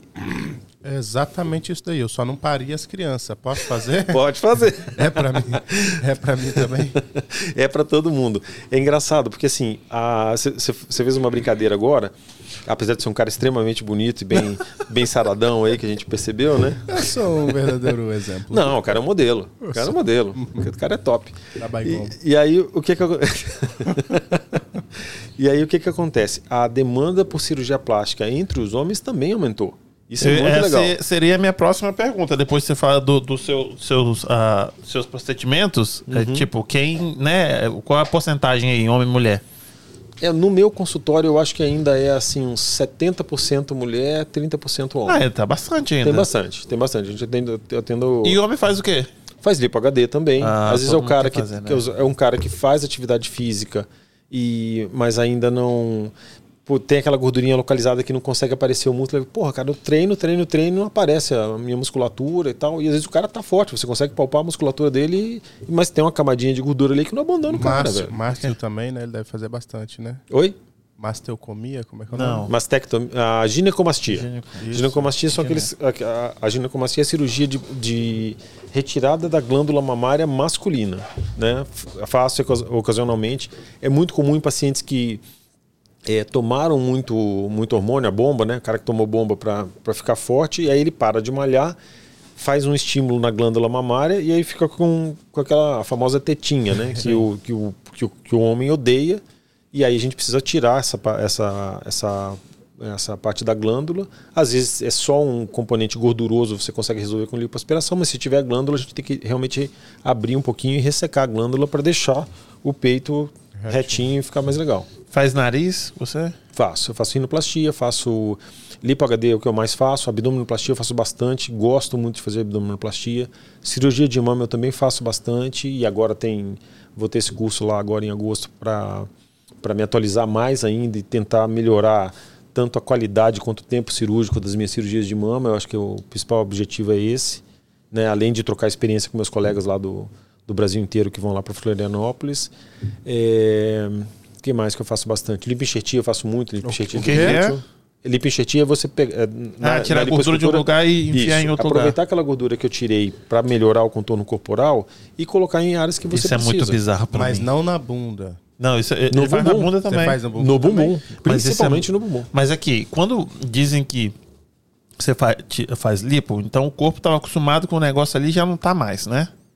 Como assim? O corpo, o, tipo, o corpo tá, tá? Essa gordura aqui, meu corpo tá, tá sabendo que tá, Tá, aqui. tá estocado aqui, eu tô Na hora sabendo, que né? tira, ele não dá um bug na cabeça dele, não. Tipo assim, tinha um negocinho aqui, agora não tem mais. Não dá, não? Não, não, não dá não. Na verdade, na hora que você assim, enfia a, a gordura em outro lugar, você, opa, não Opa. tinha aqui ontem, agora tem. Ele não, Não, dá, tipo, não. uma. uma... hum, o corpo não consegue perceber essa mudança de, de endereço da gordura. É? tá? As nossas células de gordura elas são, muito, elas são muito interessantes porque elas funcionam Ah, interessantíssimas. Eu adoro elas. Tipo, nossa, pra mim é maravilhosa elas. Não, elas, mas é- o comportamento delas é interessante, porque o que, que acontece? A gente tem população, uma, populações de gordura no nosso corpo. A minha tá tipo. Super, Super. Tá, tá, tá no Japão. Tá crescendo Nossa bem, senhora. China, aqui tá. hum. E, e como é que isso, como é que é, é- essa distribuição de gordura corporal, ela segue padrões genéticos, né? Você, você vai perceber que a, tu- a tua distribuição de gordura segue padrões que, que vem da família do seu pai ou da família da sua mãe ou dos dois em determinadas regiões do corpo. E o que que acontece? É, quando você ganha peso, nossas células de gordura, via de regra, de uma maneira geral, não é, não é totalmente assim, mas de via de regra elas inflam e quando você perde peso, elas desinflam. Elas não se multiplicam. Elas se multiplicam de- em algumas fases da vida, mas é, Ela também não some, não? Não morre, não? não morre, não morre, ela só desinfla. entendeu? fudeu. Então, imagina assim, ó. Vamos imaginar que se eu tive, no, no meu corpo, se eu tivesse 10 células de gordura no total do meu corpo. Uma em cada braço, uma em cada perna, quatro células, e seis células de gordura na barriga. Tá? Aí eu ganhei 10 quilos. Como é que vai ser a distribuição de gordura desses 10 quilos que eu ganhei hoje aqui vindo para os Estados Unidos, que eu estou comendo que nem um louco? Um, dois, três, quatro quilos nos membros e 6 quilos na barriga. É assim que funciona? Vamos imaginar que fosse assim. Ah, tá? tá. Então, se eu engordei 10 quilos, 6 foram para a barriga, porque Sim. é onde eu tenho uma população maior de gordura. Aí eu cansei de, ficar, de ser barrigudo, fiz uma lipo na barriga. E daquelas 6 células de gordura, eu aspirei todas elas, é, aspirei a maioria delas, deixei uma só. Então agora, de total no meu corpo, eu tenho uma, duas, três, quatro, cinco células de gordura. Aham. Mas aí eu relaxei e ganhei, ganhei, ganhei peso de novo. Como é que vai se distribuir esse peso novamente? Dois, ganhei 10 quilos de novo. 2, 2, 2, 2 e 2. E aí o que, que acontece? Então, assim, áreas que você fez lipoaspiração, você não engorda mais? Engorda, mas proporcionalmente você engorda menos do que você engordaria antes da lipoaspiração. Tá, então você, fazendo, você tá fazendo essa analogia aí, mas é. A gente nasce com todas as células de gordura? Não. Não, elas Não. não elas... A gente nasce com uma população de gordura, porque assim, tem três, três, tem três fases da vida onde as células de gordura se multiplicam. Ah, tô nessa. Eu tô numa delas. Pra ser- Uma delas é dentro da vida embrionária, lá quando, quando você está se formando. A segunda delas é na primeira infância, o bebezinho até dois anos. Aí ali vai se multiplicando algumas células ainda. E a terceira a principal é na, no, na, na puberdade, quando a gente tem um estímulo hormonal. Se você pegar uma criança, por exemplo, se você pegar uma criança de seis anos, um menino e uma menina, tirando o cabelo e a genitália, é, o corpo é muito parecido. Aham. Tá? Se pegar duas criancinhas pequenas lá, elas são muito parecidas. Quando que elas vão começar a mudar a, a forma que ela vai ter, vai ter Puberdade. é na puberdade. Por quê? Porque o estímulo hormonal vai fazer com que você multiplique novas células de gordura e em regiões específicas, de- dependendo do estímulo. Se for um estímulo da testosterona para o menino, o estímulo do, do, De cada, do de, estrógeno cada da- gênero. é, de cada gênero do estrógeno na menina. É. Isso vai formar uma distribuição de gordura diferente, por isso que a mulher tem o corpo mais arredondado e o homem tem o corpo com uma gordura com uma distribuição mais reta e diferente da mulher. Então, é isso que vai diferenciar e nessa fase que a gente tem a multiplicação. Fora desses períodos, multiplicou, você vai ter aumento e diminuição do volume dessas células e não É, mais se- multiplicação. Ela não multiplica, ela tá ali. Ah, O que multiplica é as Hum. nossas células da pele. A pele funciona diferente. A nossa pele é assim. Se você. A pele é como se fossem pessoas de mãos dadas, tá? Ela estica e contrai. Estica e contrai. Imagina que a gente está numa roda aqui, ó, tá? Só que assim, você começou a engordar, engordar, engordar, engordar, engordar, esticou tua pele. Ela tem duas opções. Ou ela arrebenta e forma uma estria, que é um defeito na pele, ou ela tá tão esticada que ela não aguenta mais e fala, "Putz, vou me multiplicar e vou colocar mais gente aqui. E aí ela coloca mais células de pele para conseguir fazer a função dela, que é esticar e Ah, contrair. entendi. Só que aí Qual dos dois é menos pior? Todos os dois são ruins. Por quê? Se você Por isso que eu perder... falei qual que é menos pior. Porque você O vai me- ficar eu- flácido Então, ou vai ficar com estria. exatamente. A estria também deixa com flacidez e a estria, eu acho que a estria é pior porque a estria é um defeito na pele que você não consegue, Reparar, né? é, não, não consegue sumir com ela, a menos que você tire a pele. Você pode suavizar, talvez, ou retirar a pele, né? Mas Consegue, consegue resolver hoje em dia? Hum, assim, totalmente não. Tem várias técnicas para você amenizar a, a- Mas ameniza mesmo ou só o povo tirando dinheiro Não, do não, povo? não. Ameniza. Mas tem que ser feita no, no tempo certo. Quando ela tá vermelha ainda. Exatamente. Não, mas é que ela tá ali, normal. Depois já passou dois, três anos. Não. Não tem muita coisa, não tem coisas tão efetivas assim. Tem Entendi. micropigmentação e tal, mas aí são paliativos. É, é isso. né? Dando um tapinha na- mesmo. Exatamente. Na textura da pele você ainda consegue sentir que existe uma, uma, uma, uma perda de resistência, até a própria textura da pele fica diferente naquela região. Entendi, entendi. E aqui, qual que é a diferença da lipoaspiração, é, é lipo HD, lipo Lipolage. alta definição, LED, lipo LED, é tudo a mesma coisa, né? Não, é assim, ó. Ih, cara, lipo LED, lipo, a, Lipo HD, HD. é LAD, que é a, a LAD que a gente fala lá no Brasil, é lipoescultura de alta definição, que é o termo em português da lipo HD, que é High Definition. Isso. É a mesma coisa. LAD e lipo HD são a mesma Eu coisa. pensei que era LED, Não, LED. Não, é LAD. LAD. LAD. É lipoescultura de alta definição. Lipo, escultura, tá. Para você entender, a lipoescultura, desculpe, a lipoaspiração, ela é uma técnica que começou no começo do século passado, ali 1900 e alguma coisa, com experiências muito ruins.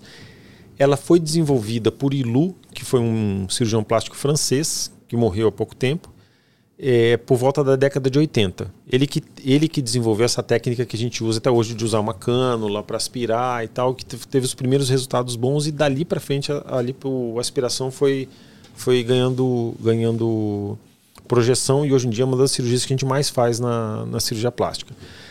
É, então, primeiro a gente fazia a lipoaspiração, que era uma sucção no- com uma cânula metálica para tirar gordura de determinadas regiões. Depois eles perceberam que, cara, essa gordura é um tecido, é, um, é um tecido do próprio organismo, ele é um tecido viável. Será que a gente não consegue aproveitar isso para alguma coisa? E aí se criou, se, se desenvolveu a lipoenxertia. Pegar parte dessa gordura, processar, foram fazendo experiências e tal, ver se funcionava, colocando essa gordura em outras regiões.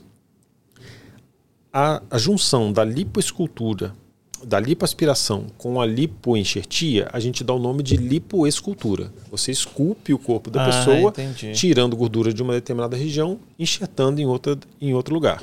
Aham. Isso aí é uma coisa, são técnicas que a gente já domina desde desde da década de 90 Tem praticamente. que nascer pra isso, não tem não? Oi? Tem que nascer pra isso, não tem não? Não, tem que estudar. Eu não nasci para isso. Não, não, né? mas assim, pra, pra você ter. esse- É um corpo que É. você tá cortando ali com um bisturi, com a faca, não sei, com, com- com- um laser, com, com calor, eu não sei o que, que você tá usando pra poder fazer esse corte, mas é um corpo que tá É, aberto e você é tá isso aí. esculpindo ele. É isso aí. É isso aí. Mas assim, são técnicas. é, São, é, que, para que, que que você precisa ter para isso? Primeiro, estudo para você ter um conhecimento anatômico de onde você está fazendo. E aí eu, aí eu aproveito esse gancho para falar de outra coisa. Várias pessoas me perguntam assim, doutor, lipoaspiração é, é seguro? Porque não tem um negócio da cânula que, que fura o músculo, não tem, uma Tem, história tem, assim, um tem. órgão. Tem, existe. Então, assim, lipoaspiração é seguro? Estatisticamente é super seguro. Porque o índice de complicações que a gente tem para a quantidade de lipoaspiração que a gente faz todos os dias no mundo inteiro é muito pequeno. O problema é que as complicações podem ser muito graves. É você perfurar, perfurar uma alça intestinal, perfurar é, um órgão, fígado, baço, um intestino, é, você pegar um vaso sanguíneo calibroso e provocar uma hemorragia maciça. Então, assim, lipoaspiração é segura, mas ela é operador dependente. Se o, se o profissional que está fazendo a lipoaspiração não tem conhecimento anatômico e não tem cuidado na hora de fazer a lipoaspiração, ele pode ter uma intercorrência grave né, fazendo um procedimento desses. Então, assim, é, isso é responsabilidade do, do cirurgião. Ele tem que estar bem treinado, ele tem que conhecer bem a anatomia para saber o que ele está fazendo. E a partir do momento que ele, tem, que ele domina a técnica, tem conhecimento anatômico, e aí vem outro detalhe, faz a indicação correta, que é aquela coisa que ele perguntou, ah, foi- ele para a modelo magrelinha lá e matou a menina. Por quê? Indicação errada, não tinha gordura para tirar. Entendeu? Às vezes foi a insistência da paciente, ah, porque preciso tirar o seu problema. Se eu for fazer uma, lipoaspiração na minha mão aqui, eu vou fazer lipoaspiração aqui? Não, não dá, né? Não, não, tem uma, tem uma, deve ter uma camada de gordura aqui embaixo da minha pele que deve ter 0,3 milímetros. Eu não vou conseguir aspirar isso. Aham. Mas aí, se eu colocar uma cânula aqui, eu vou fazer lesão no meu tendão, vou romper um vaso, vou pegar um nervo. Eu vou fazer um estrago danado na minha mão, que eu não vou conseguir operar durante um ano, e não vou conseguir lipoaspirar nada. Então, por que. Por, isso aqui foi- é uma falha de indicação. Eu, eu, eu, Mas é que o negócio, quando eu vejo, eu já vi uns vídeos, os caras fazem assim, como é que ele. Como é que sabe que não tá acertando nada? Não, a gente sabe. Eu- Assim, eu, eu- a gente faz ali para aspiração, você palpa e você, você sente a camada de gordura do paciente, você sabe da anatomia onde passa a musculatura, tudo isso. a gente- Parece agressivo. É, é agressivo. pra Parece, na mim, verdade, assim, né? eu- olhando, né? Lógico que eu tô falando besteira. Porque Não, não tá falando besteira Na hora nenhuma. que eu vejo, eu falei, Então, caralho.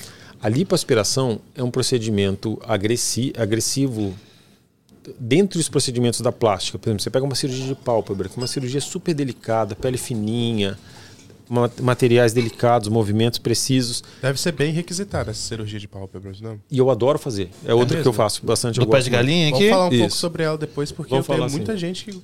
É uma cirurgia bem legal, porque assim, a, a cirurgia de pálpebra, ela tira aquele excesso de pele que dá um semblante de cansaço para a pessoa, né? Então ela rejuvenesce o olhar, ela tira aquela sensação de, de, de olhar pesado, de olhar cansado, que incomoda muitos pacientes a partir do...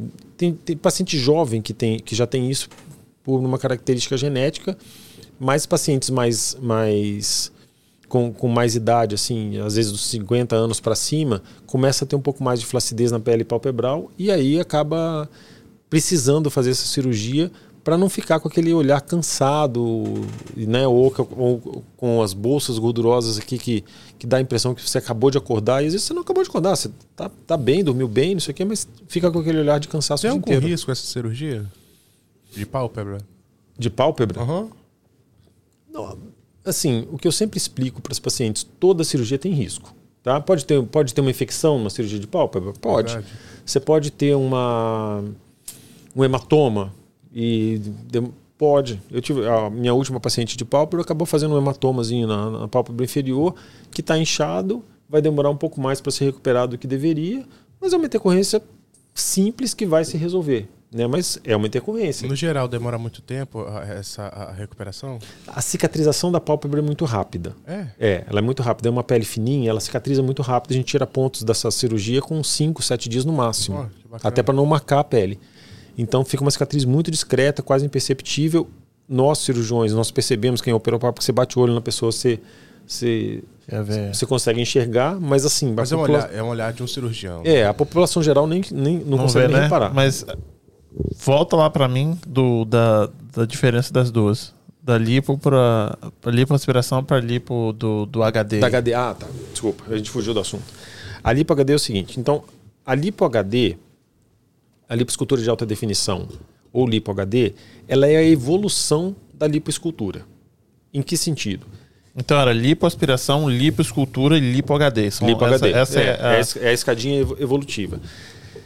Ao longo do tempo, foram melhorando e aperfeiçoando as técnicas e os equipamentos para a gente fazer lipoaspiração. Aham. Então, por exemplo, hoje em dia, a gente tem, em vez de usar só aquela cânula metálica, que a gente ficava lá fazendo força, um, um trabalho mais braçal e tal, mais grosseiro, a gente tem equipamentos que auxiliam a gente. Que, por exemplo, eu, a gente usa um, eu uso um aparelho que chama Vibrofit, que é, que é, um, que é a vibrolipoaspiração. A, a minha cânula é, é adaptada no aparelhinho, ela vibra na ponta, então eu não tenho que fazer tanta força no meu braço e eu consigo mais precisão na ponta da cânula e para passar em determinadas regiões e aspirar regiões onde eu preciso. Com isso, o que, que, a, lipo, que, que a gente consegue fazer e, e como é que a gente chegou na lipo HD? A lipo HD, em vez de você fazer aquela lipo que você deixa a parede, a parede abdominal ou, ou a área que você está aspirando totalmente plana, você consegue lipar um pouquinho mais nas áreas de inserção da musculatura do paciente para realçar as formas anatômicas e deixar um aspecto mais atlético. Então a gente falou dos gominhos da barriga. Então assim, lembra aquele cara que eu falei que malha, tem um músculo, mas não aparece porque ele tem uma camadinha de gordura? A gente vai lá, diminui essa camadinha de gordura e nas linhas de inserção dos metâmeros aqui do, do reto abdominal, Ah, não. Fala, fala português, doutor. Porque- do gominho, na- na- no, no buraco do gominho aqui. Aham. A gente lipa um pouquinho mais para realçar o contorno, mas tem que ser uma coisa baseada na sua anatomia. Não pode ser um desenho da minha cabeça, senão fica É artificial. isso que eu ia falar. Então, é, vê se eu tô falando besteira. Na lipoaspiração, na hora que a pessoa pós-operatória, a pessoa tem que fazer a massagem, a drenagem para não dar a tal da fibrose. Na lipo HD, tem que ter fibrose para poder marcar? Não necessariamente. É assim. A, a fibrose sempre vai existir. E a fibrose, o que, que ela é? Nada mais é do que uma cicatriz interna.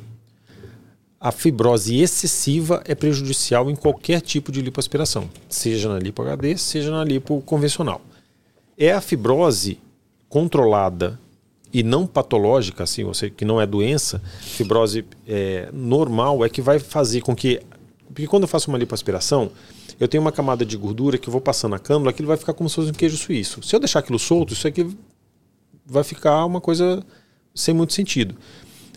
A, o pós-operatório da lipoaspiração, seja ela convencional ou da, da lipo HD, eu preciso de uma compressão para que, esse, que esse, esses buraquinhos que eu criei, eles Seja se juntem, aham. sejam compactados e eu tenha efetivamente uma diminuição do- de espessura da gordura quando isso tudo cicatrizar. E essa cicatrização aqui dentro é a fibrose. Tá? Agora, se ela for feita de uma forma é, não organizada ou descontrolada ou excessiva, essa fibrose vai formar placas ali dentro e que vão se, vão se refletir em irregularidades na, na parede abdominal e também em áreas de endurecimento e tal, porque é uma fibrose excessiva. Então a fibrose normal ela vai acontecer para cicatrizar, que é o que vai, que é o que as pacientes falam, ah, minha pele vai colar, né? Ela vai colar porque ela vai cicatrizar. Mas a fibrose excessiva vai deixar é, sequelas de uma lipoaspiração que não são desejáveis no resultado final da paciente. Entendi. E aí você, a pessoa vai, tipo assim, ó, doutor, eu quero fazer um, um, a, a lipo HD, mas eu quero fazer a lipo primeiro, né? Não é só. só Porque o- os vídeos que eu vi, teve o cara que fez o contorno da barriga da moça, mas não diminuiu muito a gordura dela. E ela falou assim: não, eu queria diminuir e queria fazer os gominhos. O cara deu os gomos pra ela. Barriga veio lá, pá, mas não, não era isso que ela queria. Entendi. E aí o cara fala assim, ó, eu quero. Aí você fala o quê? Tá bom, vem aqui.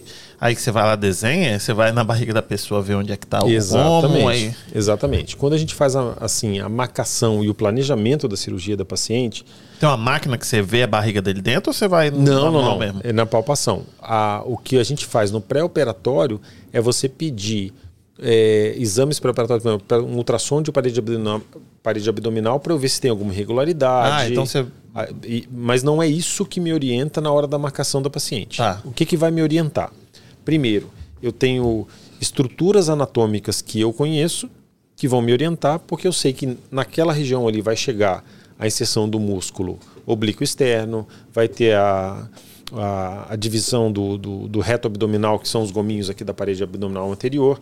Então, eu, eu preciso palpar isso daí. E tem paciente que eu não consigo palpar. E eu vou falar assim: olha, você não tem músculo nenhum aqui, eu não vou conseguir fazer o desenho do músculo em você, porque eu não posso inventar um músculo da minha cabeça e deixar só uma bolinha de gordura ali fingindo que é um músculo.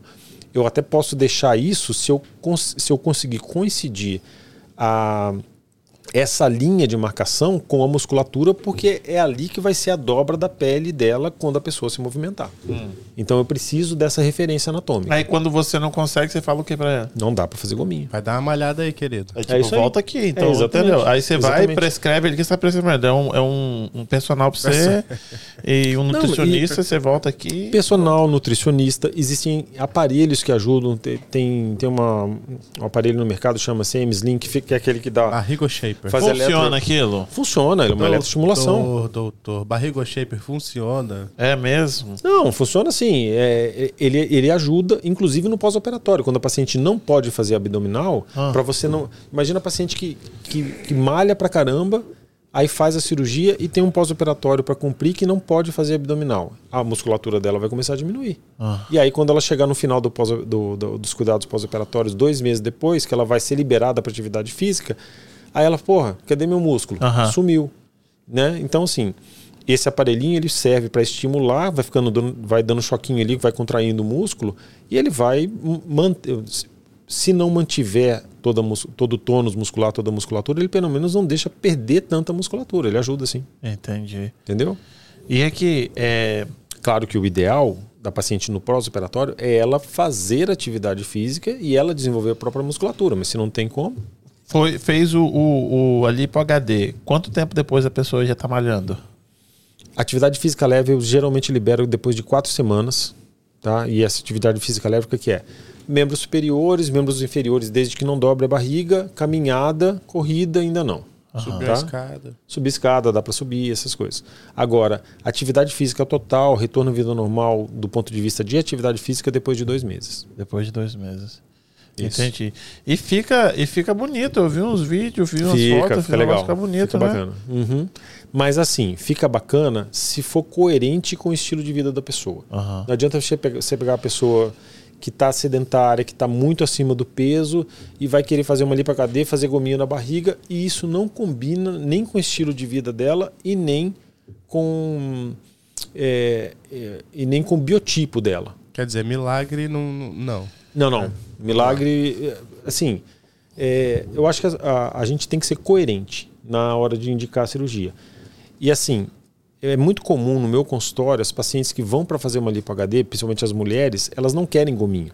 Elas querem fazer uma lipo HD, marcar a linha arqueada, abaixar um pouquinho aqui perto da cintura para deixar o, o ossinho do, do, do quadril ali quadril, né? mais, mais evidente e é. tal, fica legal, que dá aquele aspecto de que tá magrinha e tal. Mas elas não querem gominho, porque elas acham que o gominho fica muito masculino. Entendi. Em por outro lado, eu tenho outras pacientes que fazem muita atividade física, que ela é magra, que ela não sei o que e tal, mas ela não consegue marcar o gominho e ela queria. Aí ela, beleza, bom, a gente fa- faz, vamos marcar o gominho, porque faz sentido no estilo de vida dela. Eu vou falar que não faz milagre aqui, mas quando eu vejo algum vídeo assim de uma pessoa do antes e um depois de um ali pro HD dessa aí, eu falo, milagre. Isso daí parece milagre, que a pessoa não era nada disso aí. Parece que a pessoa passou dois anos dentro de uma academia. Não é milagre, é tecnologia. E aí, aí vem outro, outra coisa interessante, assim, que a gente estava falando da evolução dos equipamentos, né? Então, hoje em dia, quando eu entro numa sala de cirurgia, e isso minhas pacientes às vezes não sabem, ou a gente acaba explicando isso na consulta ou durante o depois, geralmente antes da cirurgia, né? É, a gente leva quase, eu vou falar em reais, né? Porque é a minha realidade, mas a gente leva mais de um milhão de reais em equipamento para dentro da sala para você poder dar um resultado bom para o teu paciente. Isso envolve o Vibrolipo, que é aquele equipamento que eu te falei, tem o Vaser, que é um ultrassom que ajuda a derreter a gordura. É, depois você fala desse Vaser aí que você falou que é o bicho também, né? O Renuvium. O Renuvium, esse O Renuvium, né? Que é um aparelho americano, inclusive, que a gente compra aqui nos Estados Unidos. É, que é feito para tratar a flacidez, que era uma tecnologia que a gente, a, até alguns anos atrás, a gente não tinha nada semelhante, né? E tudo isso se transformou em aliados para gente a gente oferecer uma, uma qualidade de resultado, mais qualidade e, um, e uma cirurgia mais, é, efi mais eficaz para o paciente. Né? Claro que tudo tem um limite, né? não tem, como, eu, como Kim disse, não tem milagre. Né? A gente tem tecnologia e toda tecnologia tem seu limite. A mesma coisa de você pensar assim, olha, é, eu vou comprar o carro mais rápido do mundo porque eu quero andar super rápido. Tá, beleza, eu comprei uma Ferrari. Mas eu quero chegar de Ferrari eu quero, eu quero chegar em três horas em São Paulo. Cara, se você sair daqui dos Estados Unidos, mesmo que você tenha uma Ferrari, você não vai chegar em São Paulo em três horas. Entendeu? Verdade. De avião você não chega. Verdade. Entendeu? Não quero mais não, porque senão não vou dormir não. Obrigado. Mas é que na, na minha cabeça funciona assim. Vai colocar a enxertar a gordura em algum lugar da pessoa, aí a pessoa não pode emagrecer mais. Não, ela pode emagrecer, Como é mas que aí ela vai perder parte desse resultado.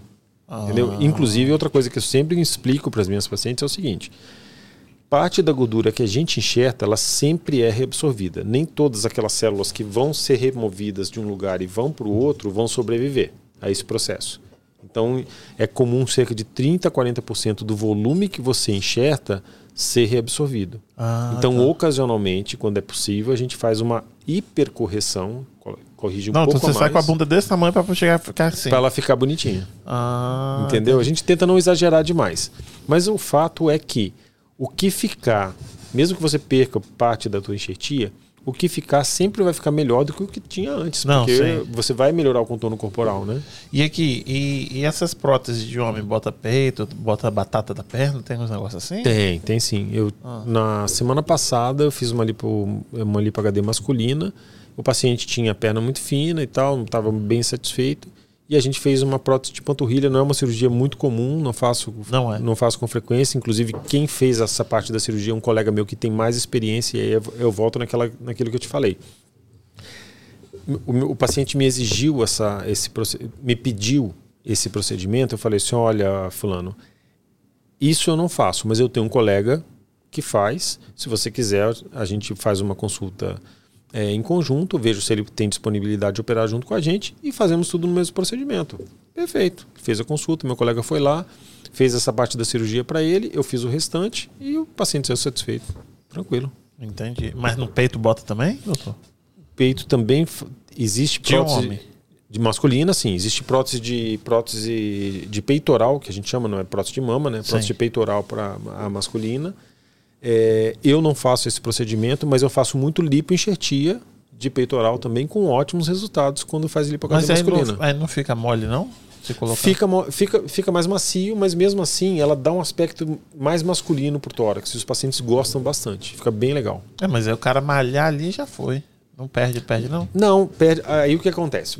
Vamos imaginar que o cara começou a malhar muito peitoral e e emagreceu, vamos dizer assim. Tá? As células de gordura que sobreviveram lá, o que, que vai acontecer com elas? Elas vão continuar ali, mas elas vão diminuir de volume.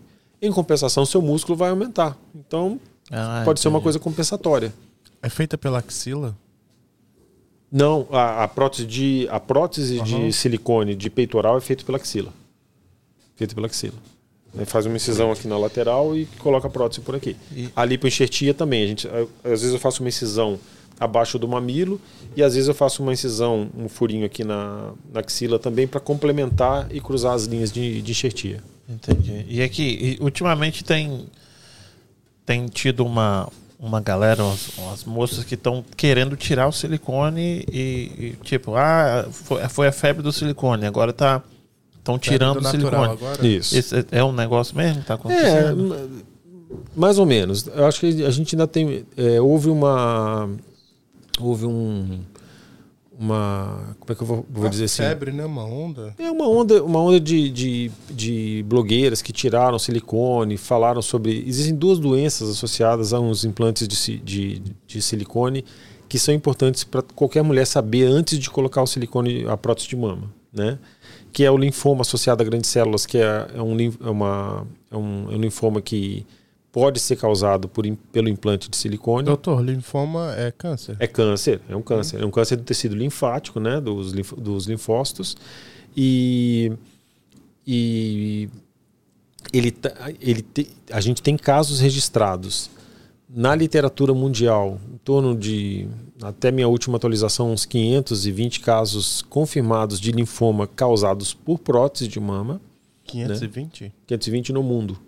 No mundo. Isso. E, isso na história inteira? É isso. Nada, então é muito pouco, né? É muito pequeno. Estatisticamente que é pequeno, mas assim, se for na sua mulher ou na sua mãe ou, ou na sua irmã, um linfoma não é uma doença que ninguém quer. É. Né? Então a gente tem que avisar a paciente, ela tem que saber disso. E estatisticamente é muito baixa, mas existe essa, existe essa, essa doença. E que foi provado que foi causado diretamente pelo implante. Foi comprovado. A outra doença, a outra doença causada pelo é, associada ao silicone é a, a síndrome ásia. Né? Síndrome ásia. Ásia, né? Que é uma síndrome é, uma síndrome imunológica, é uma doença autoimune, tá? Que não tem cura, quer dizer. Não, não, tem cura. Não tem cura. É o, teu, é, o teu, é o teu sistema imunológico brigando com ele mesmo. Brigando, brigando com o seu corpo, tá? E só que essa doença é assim. É, as doenças imunológicas, as doenças autoimunes, elas são tratadas pelos reumatologistas. É a especialidade que cuida disso. Então, quando se, quando se é... Calma aí, reumatologista, rim? Não, reumato... não, não tem reumato... um cara que mexe com câncer. Não, esse é o oncologista. O reumatologista, ele conhece com ele, ele tra... Foi ele... esse aí que mandou pra mim. Falou: você tem que tomar um negócio de câncer aí, ó. Por isso que eu tô falando desse. Trauma. Não, não, é, um... ele, ele, te, ele te mandou tomar um, talvez um imunomodulador. Não, não tomei não, fiquei com medo. Ele falou: você não pode ter filho. Eu falei: não, deixa aqui esse negócio. Eu tenho negócio de pele. Uhum. Ele falou: você tem que tomar isso aí. Eu falei, você assim, tem psoríase? É, não, é um que é também é autoimune e que come a gordura da, da, da pele. Da, é, entendeu? Na pele. Entendi. E aí pode até chegar no tendão e aí não consegue mais movimentar, entendeu? É. Eu não sabia. E aí ele falou isso. Ele é. falou, hum, acho que assim, não tô querendo isso não, hein? O que, que são as doenças autoimunes? As doenças autoimunes são doenças onde o seu sistema imunológico, ao invés de te proteger, ele começa a atacar algumas estruturas do seu corpo por engano. Uhum. Entendeu? Então, é, as doenças mais comuns, mais famosas imunológicas, o lúpus, que tem repercussões muito graves, dependendo do grau de lúpus, em várias regiões do corpo. Petiligo? Vitiligo é uma doença autoimune, né, que ataca a pele. É, a esclerose, esclerodermia, que é uma doença que afina a pele, é, enruga a pele do, do, lábio, tem outras repercussões. Caramba, como é o nome? Esclerodermia. Esclerodermia. Esclerose, o que, que é esclerose? Eu acho que é. Não sei não, ele vai falar aí. Fala aí, doutor. é porque eu tô tentando eu vou falar aqui, né? Que, que, vai, aqui, né? que vai corroendo alguma coisa, mas fala aí, doutor. É, não, as doenças autoimunes, basicamente, elas são. Elas são são doenças onde o teu sistema imunológico vai atacar alguma estrutura do seu corpo. Cara, mas a, a, atacar a, o, o, o tecido, próprio corpo. tecido epitelial é, é um negócio muito esquisito. Sim, né? sim. É, mas e aí, pele. por exemplo, o que eu sei, né? No meu caso, ou no, no caso do, do vitiligo, você vai ficando mais estressado e vai piorando. Vai piorando. Quanto mais estresse você tem, mais vai espalhando. Vai, é. Como aquele negócio o Jackson fez o negócio funcionar? Quem? O Michael Jackson? Michael Jackson? Ah, eu não sei não. O Michael Jackson, ele tinha, o vitiligo dele, ele tentou tratar de várias formas. Existem é, paliativos para você tratar o vitiligo, né? Assim, estimulação de ultravioleta. A gente vai entrar numa, numa Uma seara grande, né, enorme aí que, que, que, que é, É, é um, que vai é um acabar outro, desvi- um outro É, que podcast. não- é que né? Isso, não que é é outro o podcast, exatamente. Se Mas, vocês derem oportunidade, eu queria mandar um salve pra galera do chat. Tá. Claro. Que tem um pessoal ah, assistindo a gente. Já tivemos algumas perguntas pro senhor. E muito elogio. Opa. Ó, Cíntia, o que o doutor acha de pessoas que operam em clínica e não em hospital? O que pacientes devem perguntar para assegurar? Ah, legal. Veja só. Operar em clínica ou em hospital. Eu, particularmente, só opero em hospital por uma questão de segurança pro paciente e depois para mim também. Tá? Eu acho que eu me, eu me sinto mais confortável em operar em hospital porque eu faço cirurgias muito longas e no hospital eu sei que eu tenho uma retaguarda de UTI, caso o meu paciente precise, de outras especialidades, se acontecer qualquer intercorrência, Deus me livre guarde, eu estou fazendo uma lipo, acontece uma perfuração, dentro de um hospital eu tenho muito mais recurso para é, é, atender uma intercorrência né, e o paciente vai estar melhor assistido. Não critico quem opera em clínica, é uma outra é um outro posicionamento. Tem clínicas que são muito bem equipadas, tem clínicas que são muito seguras e tem clínicas que infelizmente são péssimas e não tem estrutura nenhuma, às vezes não tem nem o mínimo de higiene. Falando nisso, e aquele doutor Bumbum? Lembra dele? Lembro. É, ele, ele era médico? Era médico, médico formado. Ele não tinha, pelo que eu sei, tá? Eu tô falando assim do que, do que eu me lembro do caso. Eu não, não investiguei a fundo. O Dr. Bumbum, ele era um, ele se formou em medicina, não lembro nem em que faculdade ele se formou. Começou a fazer procedimentos estéticos, tá? É, mas ele não tinha especialização nem em dermatologia, nem em cirurgia plástica. tá? Ele começou Ele era médico, mas não era cirurgião. não era cirurgião plástico, Ah, não era dermatologista. E aí ele começou a fazer é, procedimentos estéticos com, se não me engano, acho que ele usava é, o polimetilmetacrilato, que é o PMMA, que é um produto que eu particularmente não gosto de Aquele usar. óleo que bota na- as meninas botava? É isso? Isso. É, é, é o- Que a, a- menina lá, a loura lá, teve um monte de problema? Andressa Urach. Andressa Urach. Quem tratou o André Surak é um colega meu de, de um colega meu de residência, ele foi, foi meu R-, né, que a gente fala, ele era um ano depois que eu, grande amigo, esses dias estava no, no hospital comigo, a gente se encontrou lá, tirou foto junto e tal, e cuidou muito bem dela, ela tem uma complicação gravíssima, que foi uma infecção né, do, do- dos locais onde ela aplicou esse polimetilmetacrilato. O que, que é o PMMA?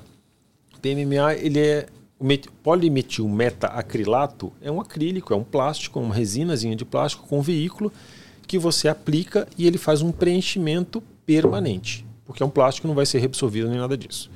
Os Fica preenchi- duro? Não, não fica duro. Ele fica, ele, ele fica no lugar ali, o organismo faz uma cápsula ao redor dele, né? Assim, uma, faz uma cicatriz ali ao redor dele. Que é um corpo estranho, é um vai corpo lá estranho, e pô, ele, ele vai lá e isola esse corpo estranho. Mas fica esse encapsulado. negócio de corpo estranho é um pouco de bullying, sabia?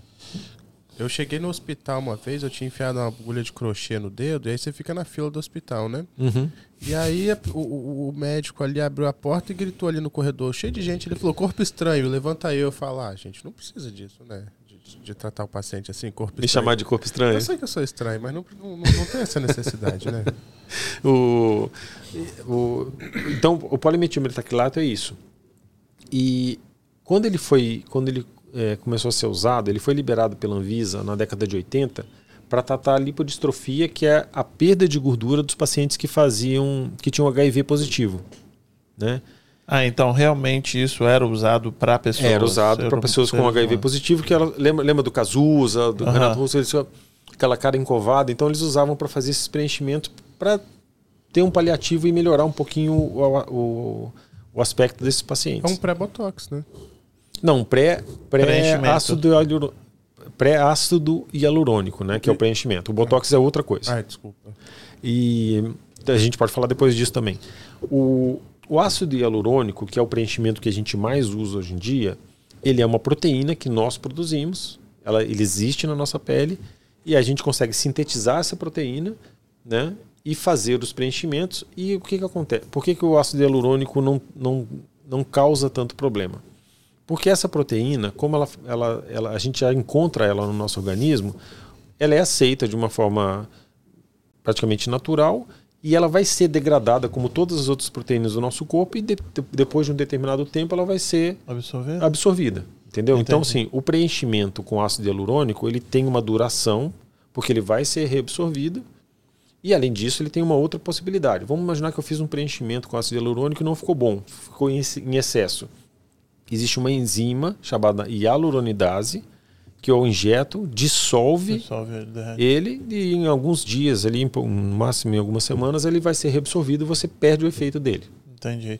E aí, esse outro aí, o do, do o PMMA plástico, não, ele é um, é um preenchimento permanente. Muitas mulheres trans, travestis, elas usam muito que é mais barato? ele é mais barato e assim, assim é, o, que, o que os travestis usavam antigamente muito e que era uma catástrofe total, mais até do que o PMMA, era o silicone industrial. Isso que eu tava Ah. pensando. Esse que era o líquido que falando. você estava você tava pensando. Entendi. Tá? Era, Esse o era silicone ruim, industrial era pior do que o do que o P- do PMMA. Pior, sabe? Assim, na minha opinião. Então, assim, eu já peguei vários, eu já peguei alguns casos de PMMA no rosto, que as pacientes tiveram algumas complicações. O, o problema do PMMA é o seguinte: se ele ficasse quietinho lá, tudo bem, mas quando o seu organismo identifica ele como um corpo estranho, ele começa a inflamar ao redor dele e tentar expulsar. Mas ele não consegue. Aham. E aí começa, por exemplo, se for no rosto, ele começa a inchar, começa a doer, e a paciente fica incomodada e aparece, pô, ó, esse negócio tá doendo, esse negócio tá inflamado, esse negócio tá, do, tá inchado, dói. E aí é uma queixa que só vai melhorar quando você tira o produto. Só que para tirar o produto, você tira ele, tira a cápsula que se formou ao redor dele, e aí você deixa um defeito, acaba, acaba deixando um defeito maior do que tinha antes de você colocar o produto. E é isso aí que o Dr. Bubu fazia, só para poder fechar, né? Isso. Ele usava isso aí usava e deu isso aí ruim. e o problema é que o problema não foi nem esse o problema é que eu acho que ele fazia o procedimento no, em hotel porque ele viajava Brasil inteiro em não sei em que condições ele fazia isso e em uma dessas pacientes ele talvez deva ter injetou esse produto em, em algum vaso sanguíneo alguma coisa assim que causou o óbito dessa paciente que também não é uma coisa comum não Entendi. Outra pergunta aqui é. Hack anestesia. Hack anestesia. Tá. A anestesia, existem várias modalidades de anestesia e a- cada anestesia tem um objetivo. Por exemplo, anestesia geral, para que, que ela serve? Ela serve para você desligar totalmente o paciente para fazer determinados procedimentos.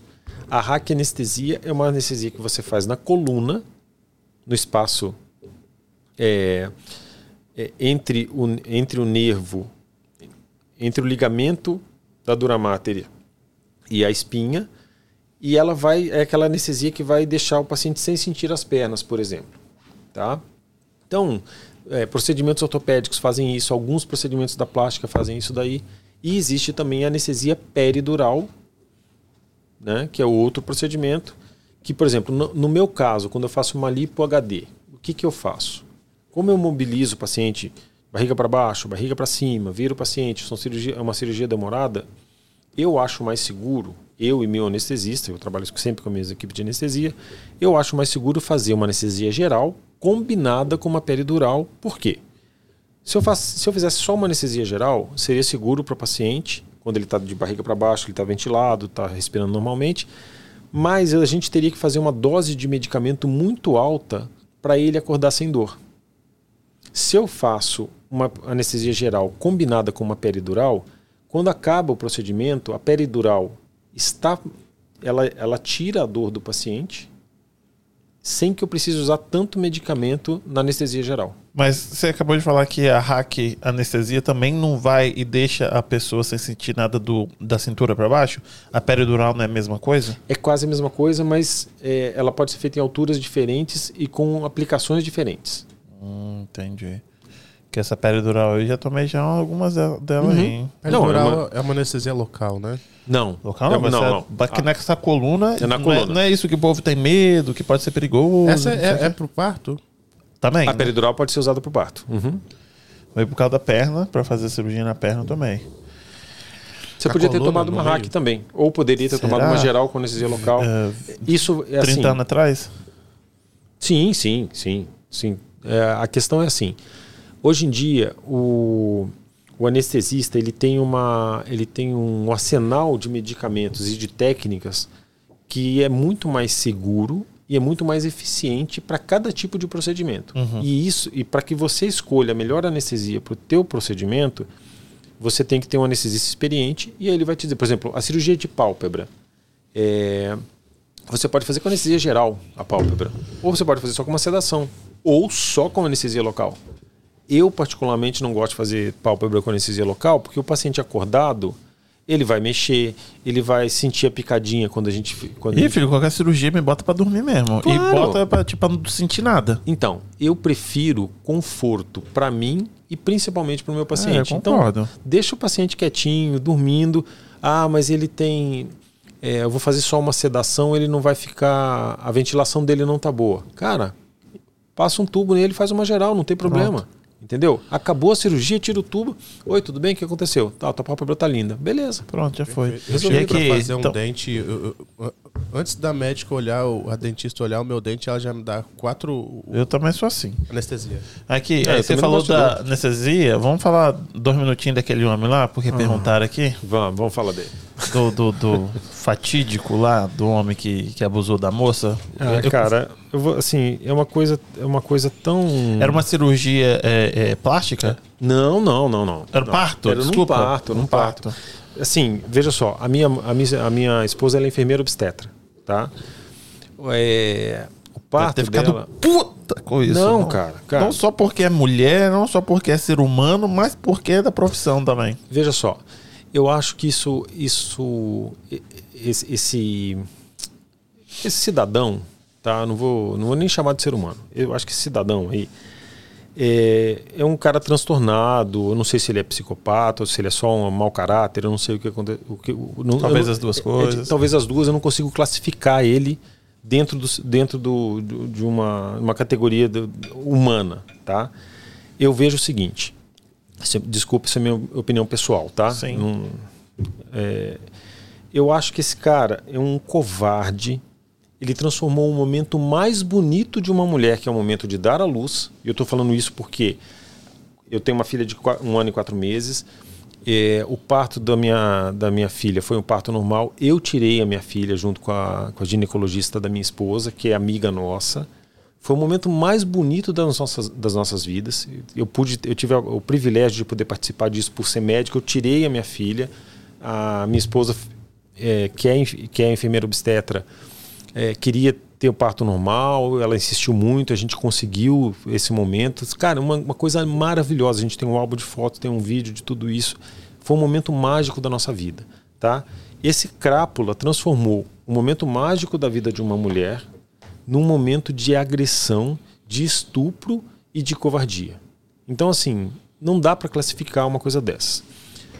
Então, isso eu estou falando como, como pai, como marido, como ser humano, como cidadão, tá? Vamos falar agora como médico. Como médico, é, a atitude desse, desse cidadão é uma coisa assim que acaba com a classe médica. Todo médico, todo médico fica enojado com aquilo que ele, com aquilo que ele fez, porque ele traiu o mais importante, que é a relação médico-paciente. A paciente que deitou lá para ter o parto dela, ela confiou que ele ia cuidar dela. E ele não fez isso, ele fez o contrário. Ele aproveitou da vulnerabilidade dela para se satisfazer sexualmente, que é o, a coisa mais covarde do mundo. E no momento mais importante da vida dela. Então, assim, tem vários agravantes nisso aí. Sabe? É um cara que tem que, ele, ele tem que ser eliminado da, da prática médica de qualquer forma. Da Ele não- sociedade, né? Do mundo, né? Então, eu penso assim, mas a gente vive num país, lá no Brasil, a gente não tem Lei de é, leis. Não, a gente não tem leis para eliminá-lo da sociedade de uma maneira definitiva. Tá? Então, assim. E aí o resto da pergunta é o que que os seus a, a- a colaboradores anestesistas, o que que eles fazem de... de como é que você pre- vai prevenir que isso aconteça? Cara, eu já preveni. Eu trabalho com gente honesta. Entendeu? A minha prevenção é essa. E assim, eu tenho certeza que 99,9999% dos anestesistas, eles compartilham da minha opinião de repúdio total do que esse cara fez. Porque isso aqui é assim, é, o que ele fez para classe médica já é ruim, sabe? É igual, é igual quando você vê uma cena de um policial corrupto, ou de um policial batendo em alguém e tal. Porra, aquele policial, ele denigra a imagem de Ele toda a corporação. a corporação, Não né? representa, É só- cara. é. Pô, o meu cunhado é policial, cara. Eu sei o quanto esse cara rala, o É. quanto esse cara se expõe pra oferecer segurança pras pessoas. Ele é um cara do bem. Então, assim, quando, quando, um, quando um cara desses toma uma atitude dessas, ele queima toda uma categoria injustamente. E foi isso que esse cara fez com a, com a medicina. E mais ainda com os anestesistas.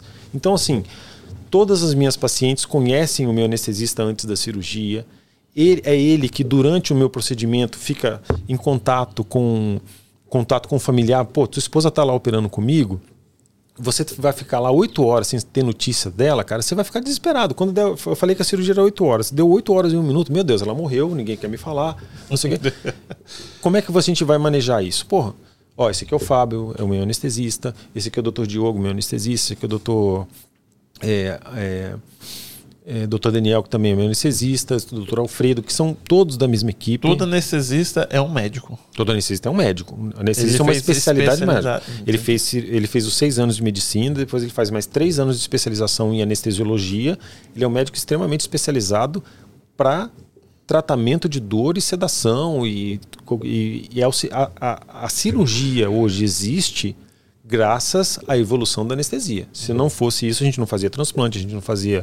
é, não tratava, não fazia cirurgias complexas como é, cirurgia cardíaca, cirurgia de cabeça e pescoço. Todas as especialidades cirúrgicas dependem de uma de- da outra da nossa especialidade irmã que é a anestesia e é uma parceria fundamental. Uma entendeu? situação muito difícil, né, cara? Porque- Cara, demais. E eles ficaram extremamente revoltados com tudo isso. Com certeza. Se tratando de cirurgia em especial, é uma, sei lá, intervenção médica que a gente é totalmente refém. Refém, você não sabe o que A vai gente não acontecer. faz a menor. é, Mesmo que você, o- o marido, sei lá, o acompanhante esteja dentro da sala do parto ali, ou do- da cirurgia, você não faz a menor ideia do que está acontecendo. Não tem, Menor pro, lei, ideia. pro leigo você não tem, Isso. você não tem ideia. Para nós que somos médicos, você tem uma noção do que se passa. Imagino. Mas, por exemplo, vamos voltar no parto da minha esposa. Ah, o trabalho de parto estava atrasando. Ah, chegou um ponto em que, a, em que a ginecologista, que é minha amiga, já foi minha paciente, é ginecologista da minha, da minha esposa, por- pelo tanto que a gente confia nela, e ela, ela tinha que tomar uma decisão: se a gente ia insistir no parto, no, no parto normal, que já estava demorando um pouco, ou transformar numa cesárea, que a minha esposa não queria. Mas eu falei com ela assim: é, olha, o que você decidir vai ser acatado, porque eu confio plenamente em você como, como profissional e, e, e a, a minha esposa escolheu ela como profissional justamente por isso. Então, assim, na hora que você decidir que não vamos mais insistir no parto normal e que vamos para cesárea, vai ser cesárea. Tá bom? Falei isso com a minha esposa, ela falou: olha, então vamos fazer o seguinte: vamos ver como é que tá o bebê. Se ele estiver bem, a gente tenta mais um pouco. Né? Isso aí a gente já estava com umas oito horas de trabalho de parto. Né? E felizmente deu tudo certo e tal, mas se naquele momento ela chegasse para mim e falasse assim: Olha, Breno, não vamos mais insistir, a gente vai para cesárea. E chegou um ponto que ela falou: Olha, acho que a gente vai ter que ir para cesárea. Eu conversei com ela e tal. Vamos ver o bebê, vamos fazer a última tentativa. Nessa última tentativa, Oh, deu certo. E- Graças a Deus. Tá tudo bem lá. Mas assim, é, mesmo sendo médico, eu é, tem hora, assim, não é a minha especialidade. E ela tem toda, ela tem todo todo o treinamento e toda a capacidade para decidir isso. Né? Eu poderia que- até questionar, mas assim, é, a decisão final é dela. Ela é especialista dessa área. Doutor, se você fosse teu filho, fosse sair de você, qual seria a sua escolha? Parto normal ou cesárea? Cara, eu vou ser bem sincero. Eu acho assim, ó, ah, o Brasil faz muita cesárea desnecessária, tá? A gente sabe que aqui nos Estados Unidos o pessoal é, só faz cesárea em último caso, aí eu também já acho um outro extremo. A gente tem indicações clínicas para fazer cesárea, entendeu? Ah, a criança tá parto pélvico, placenta prévia, não sei, tem tem indicações que são incontestáveis e tem que ser cesárea ponto. Não é escolha da, da paciente é, eu acho que nem tão ao céu, nem tão ao mar. Eu acho assim, putz, vamos tentar parto normal? Se, fosse, fosse, se eu fosse mulher e, fosse, e, e tivesse um filho, putz, chegou na hora do parto, vamos tentar parto normal, não tem problema. Ah, vai fazer força, vai doer, pode sangrar, pode... não tem problema. Vamos fazer o que tem que fazer. E assim, vai doer? Vai doer um pouco. Mas tem analgesia. O, o, o Fábio, que é o meu anestesista, participou do parto da minha esposa. Ele estava lá. Tinha hora que ela estava gritando mais pelo nome dele que pelo meu. Ó, cadê o Fábio? Cadê o Fábio? Cadê o Fábio? Ele deve tá, estar rindo, porque ele está assistindo, assistindo o podcast aí. Mas assim, era a hora de dor dela que ela precisava de quem? Mais do que de mim, ela precisava do anestesista. E ele estava lá, e ele e, e assim, e aí volta naquela coisa da segurança, da parceria, entendeu? O cara é um puta médico, velho. O cara é um médico. A minha, a minha cirurgia, ela, ela ganhou em qualidade e segurança muito depois que eu comecei a operar sempre com a mesma equipe. Entendi. Sabe? Porque assim, eu confio neles, eles sabem os tempos que eu faço da cirurgia, a hora que eu preciso virar, a hora que eu preciso fazer tal coisa. Olha, Fábio, vamos- Entrosamento são, é outros 500. é, um- é tudo sincronizado, É. cara. É tudo sincronizado. E isso faz diferença na qualidade final do meu Eu trabalho. acredito. Ó. O, que me, o que me gera uma outra dúvida. é, Você gira uma pessoa que já. Você operou ela na parte da frente. Você gira ela na A marca? gente vira, a gente vira. A gente vira paciente. O paciente tá de. eh, na- geralmente a gente começa de barriga Um, para baixo. três, puf. É, ué. Não, é, é assim mesmo. Qual- Como é que funciona isso? O paciente está deitado na maca, Aham. a gente chama a equipe de apoio do hospital, né, os, que são os, os técnicos circulantes de sala, que trazem material para a gente e tal. E aí é, a gente terminou as costas, tira aqueles campos que são esterilizados para não contaminar a cirurgia. A gente vira paciente, quatro ou cinco pessoas. A gente, a gente, al- alguns viram, outros pegam ela no colo, colocam ela na posição da maca novamente, arruma tudo de novo, pinta tudo de novo e começa outra Eu não cirurgia. sei por que, que eu tô rindo disso, mas parece muito um, um- é um negócio muito. Eu não sei como é que fala. É, é- é um corpo desacordado, Desacordado. todo costurado, girando, gente. Exato. É, assim, pra quem tá de fora é uma coisa bizarra, pra nós é o dia a dia, É. entendeu? Mas é assim, Mais ou se menos. você for, se você for pegar do- literalmente, é uma coisa muito muito muito surreal, né? Obrigado por É. entender o que eu tô falando. Não, eu entendo, eu entendo. Porque ah, cirurgiões não trabalham com tabela ah, de preço fixo. Cada um tem o seu, né? Cada um tem o seu. Eu Vou, vou te dar um exemplo. Por que, que as fábricas de carro não trabalham com preço fixo? Porque se você for comprar uma Mercedes, um BMW, um Audi, ou um Jetta, ou um, um Honda, ou cada um vai ter seu preço. Entendi. Ah, ele tem permissão para praticar medicina nos Estados Unidos? Não, Entendi. não tem. Porque dizem aqui que tem alguns que trabalham com licença de terceiros. É, Não, é então, essa licença de terceiros funciona, seguinte, funciona assim. Quando algum hospital ou instituição médica ou de ensino médico precisam de um especialista estrangeiro, vamos imaginar assim, que eu fosse o Ivo Pitangui, tá? E, e algum hospital aqui dos Estados Unidos... Pitangui é o cara mesmo? Hum? Pitangui é o cara Não é mesmo? mais, né? É, ele Morreu? faleceu, né? Ele Eu faleceu. Não, não sabia. Não, Faleceu há dois anos, dois ou três Ele anos. Não é muito chegado meu, não. E eu gostaria de ter Mas sido muito era chegado nele. Era, realmente era referência. Era, era. O cara, ele, ele, ele, acho que foi o maior expoente brasileiro que foi que quem ajudou a projetar inicialmente a cirurgia plástica e aí cabe a nós manter isso. Mas né? ele era bom mesmo no que ele fazia ou ele foi a pessoa que, sei lá, atendeu os maiores famosos, por isso projetou esse As nome? duas coisas, as duas coisas. Ele era muito bom, ele era muito bem relacionado, é, atendeu pessoas muito importantes e muito famosas e isso deu muita projeção para ele. Mas ele era um cara O fantástico. que ele tinha que os, os outros cirurgiões não têm? Ele, eu acho que ele era um cara mais arrojado, sabe? Ele conseguia enxergar. É aquele brilhantismo do gênio, sabe? É. O cara conseguia enxergar pontos que, que às vezes outras pessoas não, não ousavam em, em Tocar. Ele, ele chegou a ser prepulsor de alguma coisa? Não sei se é Sim, a palavra certa. Tem é várias técnicas que tem o nome dele, sabe? Descrição anatômica que foi ele que, que citou, sabe? De partes do corpo, de algumas É um técnicas de cirurgia. mesmo, né? Ele era, sem dúvida, sem dúvida. Um cara arrojado, assim, que, que se dedicou à especialidade e, e a gente deve muito, muito ao Pitangui e alguns discípulos deles é, ainda operam hoje, são lá no Rio de Janeiro. Trabalhava tem- na sua região? Ah, não. não, ele ele era do é- Rio. é, Ele era do. Rio. O, o Ivo Pitangui, eu acho que ele era mineiro de, de, de, De origem? de origem. Foi para o Rio de Janeiro, acho que se formou na, na, na- na- O FRJ? Não sei se no FRJ ou na Santa Casa, na Santa Casa do Rio, mas ele eh, aí ele fez a formação médica dele lá, se, se aprimorou lá no Rio de Janeiro e se tornou esse grande expoente no mundo inteiro, bem reconhecido, tradutor do Nico Lauda. Então, Tradutor do? eu- o Nick Lauda, que é piloto de Fórmula 1 que teve uma queimadura muito grave. E. É, não é do tempo de vocês, isso aí. E também não é do meu, mas assim, eu conheço a história, né? E. Tô velho, mas nem tanto.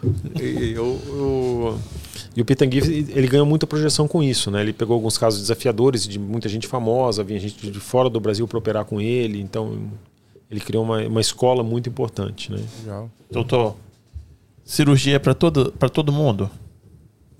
para todo mundo que precisa e para todo mundo que quer, né? Eu acho que a cirurgia estética, ela assim, é, é, como eu te falei, eu acho que a gente tem, é, tem lá no Brasil, a gente, ela, ela já se tornou muito mais acessível, né?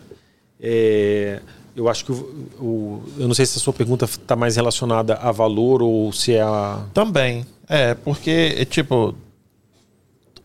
Parece que todo mundo hoje tem silicone, mulheres, né? Todo mundo tem silicone, todo mundo quer fazer lipo. E, tipo, com esse negócio de vida de, de, de Instagram, é, todo mundo é muito bonito. É pra todo mundo? é, eu acho que é para todo mundo to- hoje, tipo, tá muito mais acessível que antigamente? Tá, muito mais, sem dúvida nenhuma. Eu acho que você. A gente tem profissionais é, bons no Brasil inteiro e com, e com faixas de preço, assim, de- desde cirurgias populares até cirurgias que são só para magnata, né? E, e a gente consegue atender todo mundo, né? Assim, é- tudo depende de onde você se posiciona, entendeu? Tem o médico que é aquele cara que opera é, no volume, entendeu? E tem aquele médico que opera, é, sei lá, Na qualidade. não, né? não, nem- não, não digo. exclusivismo. Eu acho que tem médico que opera volume e qualidade, sabe? Cobra pouco. Eu já tive um professor de meu da residência que era assim, ele operava o dia inteiro, cobrava pouco e o cara feliz desse jeito e operava bem, sabe? Agora, não dá para exigir que esse médico se lembre do nome das pacientes dele, porque o cara faz quatro, cinco cirurgias por dia. Nossa, é muito, hein? Você falou que são oito horas de cirurgia? É, não, depende da cirurgia. Não, esse não. Ele não fazia cirurgia de 8 horas. Ele tinha uma Não, equipe. é, com e certeza, as, isso que eu tô as- falando. Então, as cirurgias dele eram de duas horas, duas horas e meia, três horas. Doutor, De mama, quanto tempo? Fazer, tipo, eu vou colocar um Uma silicone. prótese de mama. Aham. Prótese de mama é uma cirurgia de uma hora e meia. Tem gente que faz em Uau. 40 minutos. Eu não consigo. Eu não consigo. Eu consigo fazer em uma hora e meia, duas horas. Num... Dá, assim, duas horas. Será que vai mudar? Porque se tiver que levantar, aí tem que fazer. Ah, não. Aí tem que fazer A o. mastopexia, o que é a cirurgia de, de, de levantar a mama, é, é uma cirurgia bem mais complexa, bem mais demorada. Aí não é só prótese. Prótese de mama é aquela, aquela paciente que tem a mama pequena, precisa aumentar, faz um cortezinho pequeno, põe a prótese e resolveu. Isso aí é uma cirurgia de uma hora. Se for fazer o cortezinho, faz pela a auréola ou faz por baixo? Qual que é melhor? Existem três técnicas: pela axila, Aham. pela areola e no sulco inframamário. Aham. suco inframamário. Isso, aqui embaixo, né? Ah, eu prefiro ok. fazer pelo sulco, porque eu tenho mais prática com isso. Acho que dá menos chance de complicação na minha mão, Aham. tá? E, não, na minha opinião, não tem por que eu mexer na areola, deixar uma cicatriz na areola, mas tem pacientes que gostam, que preferem. É, o, o corte no sulco inframamário, para mim, ele vai ficar uma cicatriz muito discreta, que a paciente nunca vai ver. Então, assim, eu prefiro pelo sulco, mas as três técnicas são consagradas, as três técnicas dão bons resultados, e tudo depende assim. Tudo que tem muita técnica é porque nenhuma delas é absoluta Aham. tá? E aí eu vou voltar no exemplo do carro. É, se, se tem três técnicas diferentes, é como se, é, é como se eu perguntasse para você assim: qual carro é melhor? O Audi, a Mercedes ou a BMW? Qual que é melhor? Eu não sei. Qual que é melhor? Aí depende, você tá falando para autódromo ou sei. exatamente. Mas depende, basicamente depende do quê? Do piloto. Verdade. Porque assim, se eu Pra tô acostumado, usar, né? se eu tô acostumado a dirigir BMW, se eu pegar uma Mercedes, eu vou achar ela meio molengona, não sei o quê. Mas se eu tenho uma Mercedes que é um carro hiper confortável e entrar no Audi, eu vou achar ele muito agressivo. Se eu entrar na BMW, eu vou achar ela meio dura. Entendeu? Então depende. da- Entendi. depende do piloto. Entendi. Primeiro quero agradecer a Lorax. Mandou aí um dólar pra nós. Obrigadíssimo. Esse aí, dá aquele salve. Obrigado pelo, pelo sticker. E outra coisa. O doutor recomenda algum profissional aqui em Massachusetts? Cara, de cirurgia plástica, Ah. não conheço. De coração não Aham. conheço. De se eu conhecesse alguém que eu confiasse, eu recomendaria, sem dúvida. Eu tenho uma outra dúvida. É, eu vou perguntar da maneira mais ignorante. É, mulheres, me desculpem. Doutor, por favor, me desculpem.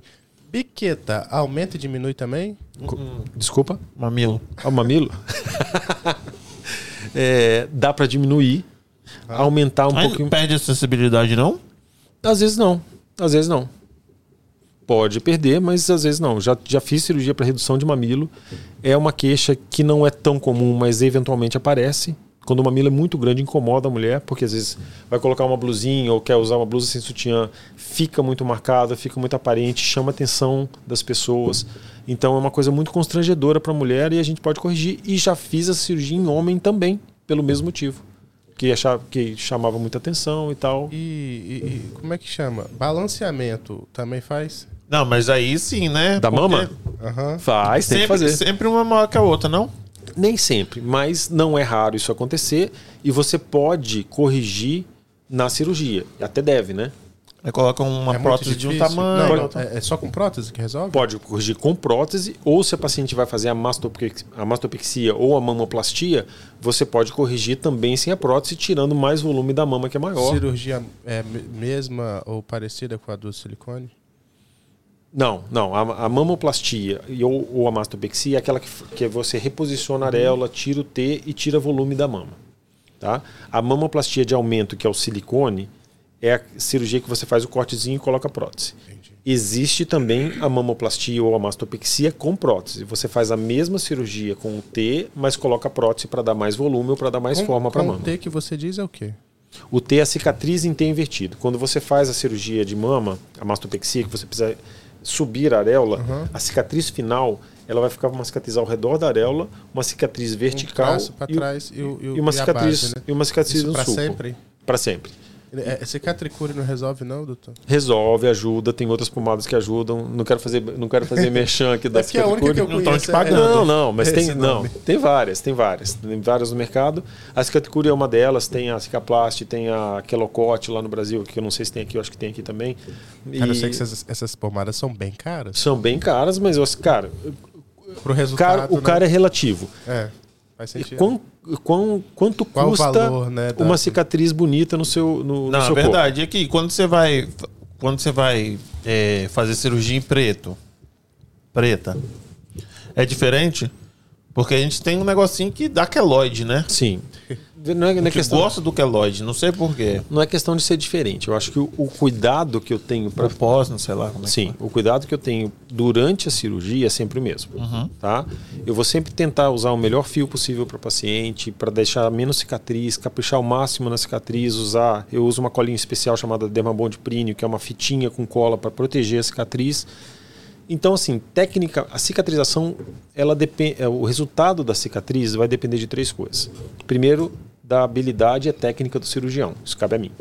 Segundo, dos materiais que eu vou usar e também cabe a mim escolher os materiais do paciente. E terceiro, é o processo cicatricial de cada paciente, que aí não depende, já não depende mais de mim e às vezes não depende nem do próprio paciente. Então, assim, é, os cuidados pós-operatórios, é, ela- na verdade, são assim: é a, a, é a técnica que. É, o, primeiro, o primeiro fator é a técnica, que depende de mim e dos materiais que eu uso. O segundo são os cuidados pós-operatórios, que isso depende do paciente, basicamente dos cuidados dele. E o terceiro é a cicatrização, que é, um- que é uma característica intrínseca do paciente. A gente não sabe como a gente cicatriza. Né? Então, a gente faz tudo mais ou menos da mesma maneira para todas as pessoas. Algumas pessoas que já têm histórico, por exemplo, ah, já tive queloide, tenho queloide. Aí você pergunta isso, né? Pergunta, né? É, tem alguns cuidados a mais. Eu, esses, por exemplo, eu vou fazer uma correção de cicatriz que já foi uma cicatrização ruim. Essa paciente, às vezes, ela vai precisar de uma beta-terapia, que são plaquinhas de, radio, de, de radiação beta, que você coloca para diminuir o estímulo das, das células que, que causam a, a, o queloide. Correção de queloide, a gente sempre faz isso de rotina. Entendeu? Então já tem que ser uma coisa programada. Ó, você vai fazer a cirurgia. menos. Eu sei que é uma luz aí que você coloca, doutor, mas o que você Correção falou de aí, queloide. Correção de beta, não sei. eu fico- Não, a beta-terapia, a beta-terapia é O uma doutor chega só um pouquinho pro, pro- Aí, valeu, obrigado. a beta-terapia, ela é ela é um tratamento adjuvante para para cuidar da para cuidar do, do, do queloide. Existe o laser pós-operatório também para cicatrização. Isso aí a gente faz praticamente para todos os pacientes que têm cicatriz a grande. molécula ali, a célula? Como é que é isso aí? Ele É assim, aquece? Não, Desculpa você querer ser também muito... ah, ah. É, tec... não, a gente está entrando na técnica e para mim não tem problema nenhum. O, o que, que acontece? A nossa cicatrização, ela basicamente é feita por uma célula chamada fibroblasto. O que, que, é, o- que é o fibroblasto? É uma célulazinha que vai se multiplicando, multiplicando, multiplicando. Quando ele encontra uma com a outra, ele tem uma capacidade de contração que puxa e fecha a cicatriz. É o nosso mecanismo de defesa, o nosso mecanismo de cicatrização. A pessoa que tem queloide, que é, que é uma exceção, ela tem um defeito na produção dessas células. Porque ela é, ela é programada. Obrigado, hein?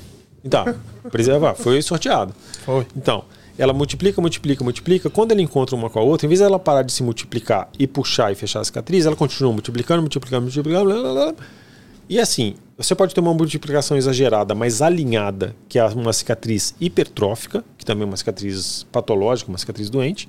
Ou você pode ter uma, cicatri... uma multiplicação exagerada né? e desorganizada, que é o queloide. Qual é a necessidade do corpo Nenhuma, Não sei. nenhuma. de gerar alguma coisa assim? Isso é uma tipo, ele- disfunção, é uma, é uma, isso é uma doença, De uma patologia. autoproteção, ele, tipo, ele quer se proteger muito. Não, ele não acaba é. Ele, ele, ele perdeu um mecanismo Retardado de controle. mesmo. Retardado mesmo, É, não pode é. falar retardado.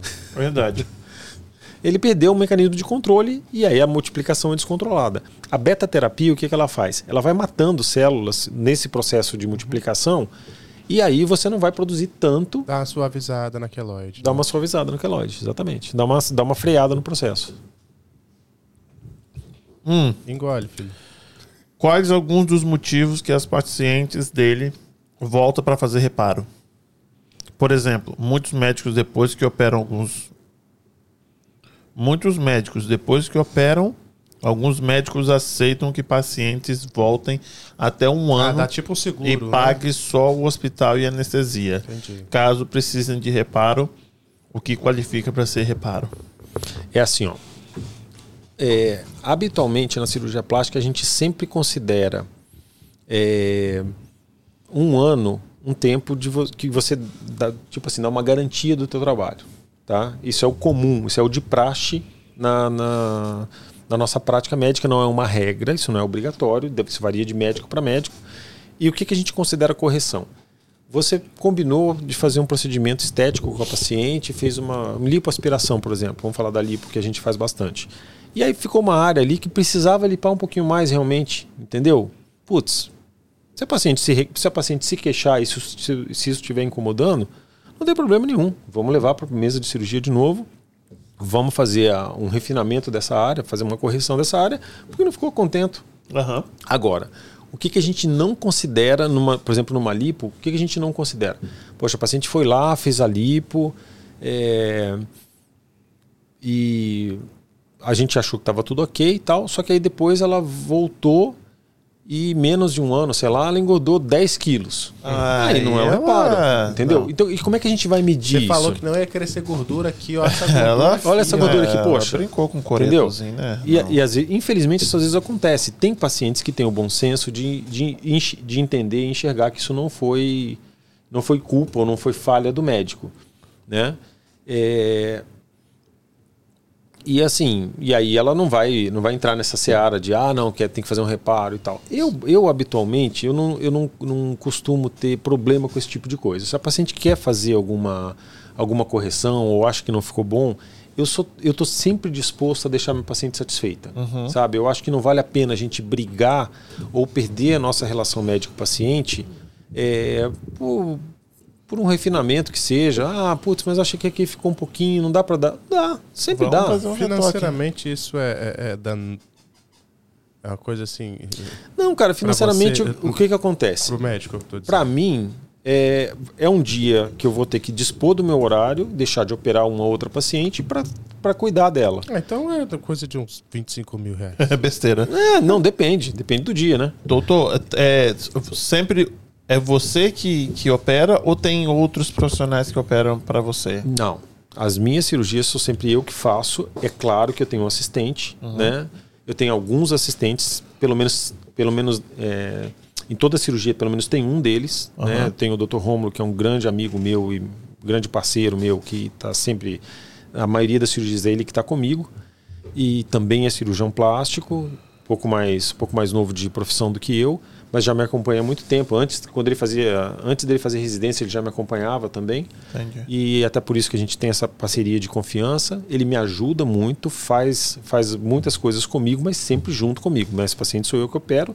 E quando ele opera os pacientes dele, eu sou auxiliar dele, uhum. eventualmente. Ah, tá, entendi. Entendeu? Então tem um paciente que um dia vai operar e é o paciente dele, se é um dia que eu estou disponível, eu, eu, eu, eu já fui auxiliar dele em algumas cirurgias também.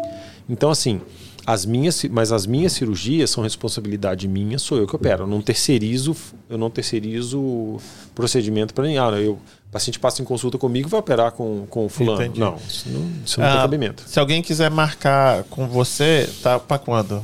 2027? Não, não, absolutamente. Não, não, não, não tá com essa dificuldade toda, não.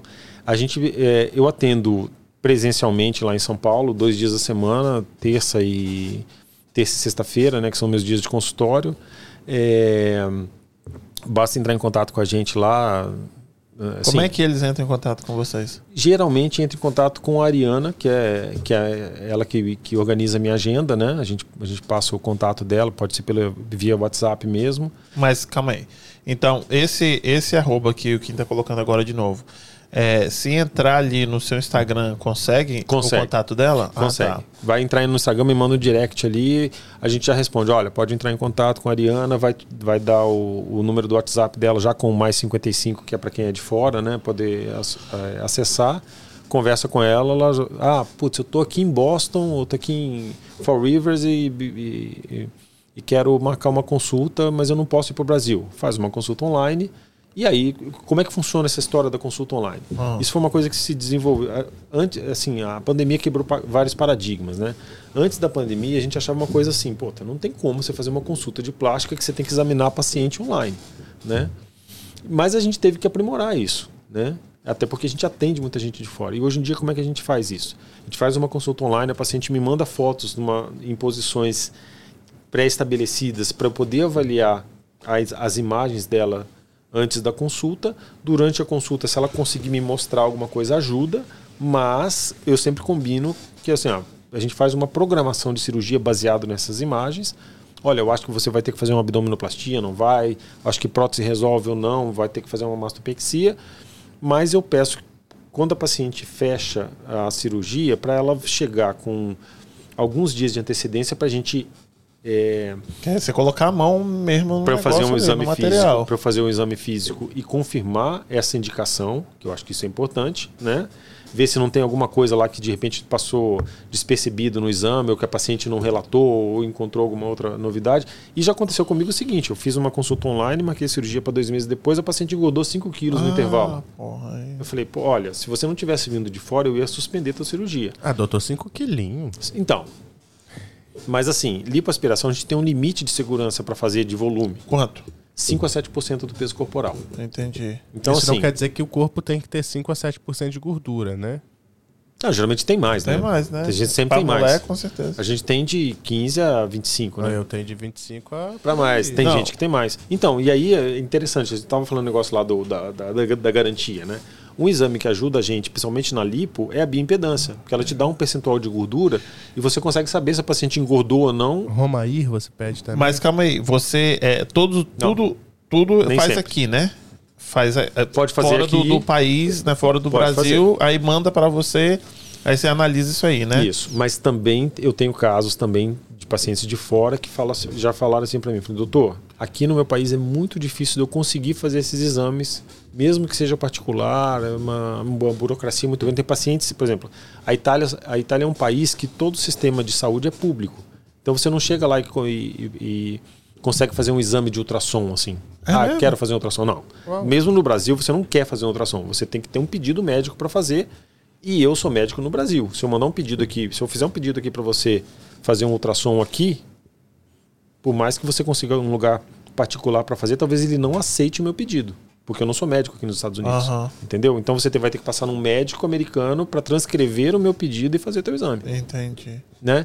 E tem pacientes que não querem fazer isso. E aí o que, que eu peço? Não, então faz o seguinte. Mais tempo. A gente, você chega com uma semana de antecedência ou a gente pré-agenda todos os exames que ela vai fazer lá no Brasil.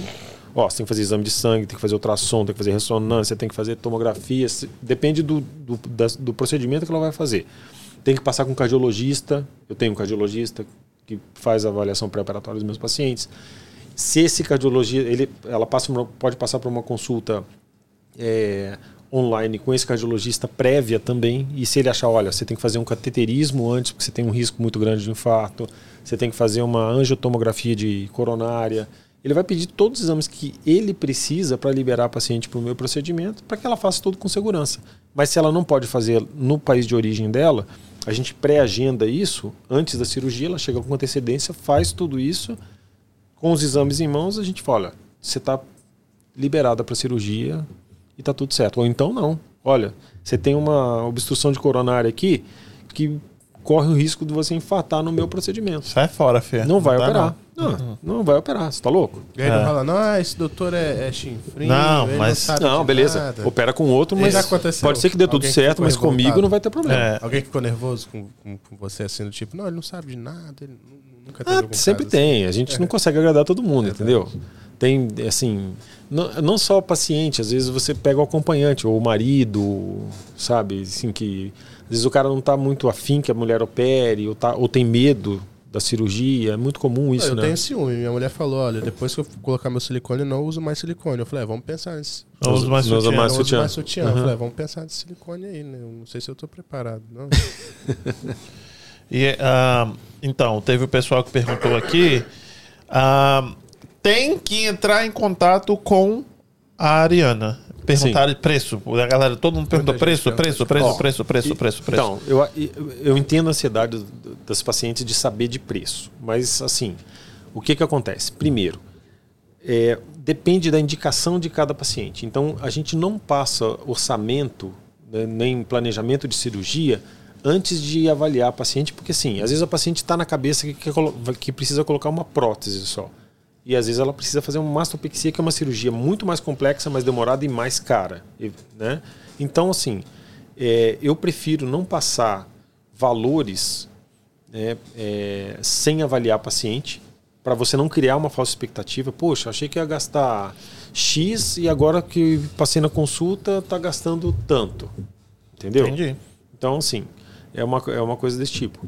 É, o valor da consulta, a minha consulta hoje em dia é mil reais. Então, valores de em, reais, o valor da minha consulta é mil reais. Isso eu posso passar, não tem problema. Quem, né, quem quiser passar em consulta, acessa, conversa com a Ariana, vê quando eu tenho disponibilidade, mas procedimento depende da avaliação. Por isso que eu não gosto de passar valores e, honestamente, eu não domino os valores porque, assim, quando a, quando a, quando a gente monta o planejamento de, da cirurgia do paciente, ela vai, ela vai incluir a parte de honorários médicos, que é, que é a parte minha da minha equipe, a parte de hospital, que é, pagado, que é pago separado, né? porque é, isso, eu não vou ganhar dinheiro em cima do hospital. O hospital ganha o dinheiro dele, me cede o espaço, eu faço a minha cirurgia com segurança e a, a paciente paga isso para o hospital. Eu não faço intermediação, até porque, do ponto de vista fiscal lá no Brasil, se eu recebesse todo o dinheiro e fosse pagar para o hospital, o hospital emitia uma nota para mim, eu, eu, eu, eu, sempre emito nota para paciente e emitir outra ia ter bitributação e não, uma coisa que não faz sentido. Todo mundo perde dinheiro. Não é bom para ninguém, né? É bom, não é bom para ninguém. Então ela paga para o hospital, paga para mim, Pronto. Né, e está tudo resolvido. E, então, e o anestesista também? Também. Anestesista, entendi. São então, faz sentido. Entra, entra uh, em contato com a, com a Ariana que ela vai resolver tudo. Ela resolve tudo. É isso aí. Ela só não faz a cirurgia. No dia que ela fizer a cirurgia, eu tô morto. Falei com ela, quando vocês voltarem, tem que trazer ela aqui pra bater um papo. Ah, sim, sim. Vai gostar dela. É uma pessoa maravilhosa, assim, muito gentil, muito educada, uma pessoa resolutiva, sabe? Minhas pacientes adoram ela. Eu, eu tenho uma dúvida aqui que eu tô vendo que você está encaminhando mais ou menos pro, pro final. Uhum. Você opera. Uh, é comum você fazer a HD, por exemplo, ou. Porque eu imagino que a HD seja uma, uma cirurgia um pouco mais agressiva. Por isso estou perguntando sobre ela. A pacientes com mais de 65 anos. Lipo HD em pacientes de mais de 65 eu nunca fiz. Nunca fez? Nunca fiz. Não é o público que procura essa cirurgia também. Tá? É, assim, a lipo HD, como ela, ela procura mais definição Uhum. e tal, é, não, não são as pacientes. É, O são, que, que era? As é uma- coroinhas, tipo, tudo com barriga Isso, tra- isso, trincada? isso que É, não faz sentido. Então, não, é mas que ele- deixa ela lisinha ali, né? Acho Não, que o pessoal, a então, pessoa não, quer mas aí não é mas aí é cadê, uma ué? abdominoplastia, não Ah, é? entendi, Entendeu? isso. Não é, não é. E, e te procuram? Acima Procuram, de 65 procuram, é procuram. Eu, semana passada eu operei, eu fiz uma abdominoplastia numa senhora nessa faixa etária, fez uma, ficou uma cirurgia muito legal, fiz uma lipo, abdominoplastia, fiz uma lipo Alguma junto. complicação, algum problema? Nenhuma. Mas o, por que, que a gente não tem complicação? Foi uma, uma paciente bem preparada pro, no pré-operatório. bem preparado, doutor? Bem ela era preparado. marombeira? Era Não, não, absolutamente, de jeito nenhum, de jeito nenhum. Era, foi uma paciente que foi que fez todos os exames. Ela tinha várias dúvidas com relação à parte circulatória dela. Ela- Hum, ela era sim. acompanhada por um colega meu que é cirurgião vascular, um grande amigo meu. E Diabetes, de repente. também tudo isso interfere. Então, assim, existem algum, algumas, alguma, alguns critérios que você, por exemplo, eu já operei paciente. A cirurgia plástica é muito interessante, porque assim, você opera do fio do cabelo né, verdade. até a ponta do pé. Verdade. Você opera todas as partes do corpo e faixas etárias extremas. Eu já operei paciente de 6 horas de vida, Seis horas de vida? 6 horas de vida. Não, mas aí não era estética. Não era estética, Sim, absolutamente. claro Até paciente de 102 anos. 102, nem existe tipo de gente, doutor. Existe, uai. Tava Fazer- viva lá, bonitinha. Ela foi fazer cirurgia de quê? Foi fazer, não, não foi botar próstata de mama, né? Não, imagino que Não, ela era uma senhora que, que é uma senhora de 102 anos, ela teve um ferimento, uma, uma úlcera sacral, né? Aquela, Não faço aquela- a menor ideia. tá A úlcera sacral é quando o paciente está muito tempo deitado, faz, Ah, aquele, entendi. faz aquela Dá um- ferida. Dá um, dá um roxo ali, né? Isso. E, ou, no caso dela, abriu né, a Hum. pele e tal, precisou fazer um curativo especial, depois a gente rodou um Entendi. retalho, fechou, deu tudo certo. Mas assim, a, a cirurgia plástica me permite esses extremos. É claro, né, nesses dois casos eram cirurgias reparadoras. A cirurgia estética, cada, cada cirurgia estética tem uma faixa etária, é, não vou Normal, dizer li- de, limite, mas é uma faixa etária mais Comum, né? mais comum, exatamente. Então, assim, por exemplo, a prótese de silicone, o paciente que vai só colocar prótese, são pacientes jovens. O Geralmente paciente, de 16 a. eu não, 30 eu não gosto de operar paciente de 16, eu gosto de operar de 18 para cima. É porque eu ia falar da Melody aí, né? Que é, é, a gente falando sobre é, o que. O que Cantora? é isso, a menina tinha 13 anos de idade e queria fazer não sei É, quantas não, é- e- Então, mas aí vem aquela questão de limites. Eu não Ah. gosto de fazer. Eu não, não faço. Fala, olha, você ainda está muito nova. é, e, e Vai eu- brincar de boneca, menina. Não, não é nem brincar de boneca. Eu acho que a pessoa tem direito de, de, de, de ter os sonhos dela, de querer o que ela quiser. Mas assim, o que, que eu entendo, o que, que eu penso para mim? É, uma menina de 16 anos que quer colocar prótese, ela ainda é muito nova. Não custa nada ela esperar até os 18, onde ela já é maior de idade. Ela já tem até responsabilidade legal para decidir sobre ela. Entendeu? Então eu, eu prefiro. Não tem nada contra quem opera antes. Assim, são. É, é- é- é- como eu falei, é uma questão de posicionamento e é o meu limite. Eu falo, não, espera um pouquinho, quando daqui a pouco você já faz dizer, ah, então vou operar com outro. Isso Revol-. Revoltado. Queria agradecer quem tá aqui. Fio Siqueira, beijo pra você. Betão, Betão, meu querido. Abraço pra você. Daisy, Daisy chegou aqui. Daisy, beijo, Daisy. Nil Moura, Betão Lorena. per- Betão perguntou se você faz. ah, Você falou já. Prótese na, na batata? Você falou já. Panturrilha? Uhum. Não, eu, eu não faço, não mas faz, eu tenho mas- um colega que faz. Quando a gente precisa, a gente chama ele, porque ele é mais, mais, especiali é mais especializado que eu. Eu acho que essa pergunta dele foi uma brincadeira que ele fez. Eu, que ele, Hum. enfim. Matheus Magno. Abraço, parabéns pra você pelo filhote. Acabou de ter filho. Treta, Treta USA. Roberta Lins. Obrigado, gente. Natália. Lorena Oliveira. Lorena Opa, Oliveira. isso. Luci. Lucineide, Jaqueline, Luci. Camila, Amanda. Obrigado, gente, pela presença. Muito obrigado. Doutor, eu acho que eu fiz bastante pergunta pra você, hein? Ah, Esclareceu muita coisa. Contou como é que começou, como ver um, um, um cirurgião. Saiu da mecânica para cirurgia. elétrica, Não, elétrica. elétrica. Engenharia elétrica. É, engenharia elétrica. Queria te agradecer muito pela sua presença. Cara, muito obrigado. Um Quanto tempo você acha que deu sem olhar no relógio? Ah, acho que deu um- deve ter dado um- uma hora e meia, duas aí, né? 45 minutos. Eu, eu acho que deu duas e meia. Quanto que deu aqui? 2 horas e 33. Opa! Passa, passou voando, hein? Rinoplastia é martelada no nariz? Tem uma- Sempre. Não, sempre não. Mas tem uma telada no nariz se precisar também. Tem que ser, né? Tem, porque assim, quando você precisa fazer a fratura, Meu Deus. o... é muito engraçado, cara. Porque não é assim. engraçado não, doutor. Não, é legal, é assim, engraçado pra gente, né? Porque pra gente é uma coisa comum. A- se você fala pra pacientes, não, a gente, a gente, é, a gente usa um, um, Martelo? um martelinho pra quebrar Uma seu nariz. picareta? Você tá louco, vai martelar meu nariz. Ela, ela- a imagem que ela faz é de uma marreta pegando E na sem cara dela, anestesia? né? Hein? Sem anestesia? Não, de jeito nenhum. De jeito nenhum, Em né? hipótese alguma. Toda fratura. É Grey Anatoms aí. Não, toda fratura, toda fratura, Cara, ela é muito dolorida. Toda fratura é muito dolorida. O osso dói. Dói. Dói muito. Você dá uma canelada, você, quase- você acha que vai morrer, a né, cara? martelada no nariz, então. eu Mais ainda. seja Então tem que ser com anestesia. Meu Deus. Vamos, vamos, vamos finalizar Doutor. um shot? Bri, muito obrigado pela sua presença. Quando é que você volta? Cara, não sei. Assim, putz, eu vou te falar. Eu fui tão bem acolhido. Eu conheci várias pessoas, né, aqui, no- aqui em Boston. Visitei minhas pacientes que acabaram se tornando minhas amigas.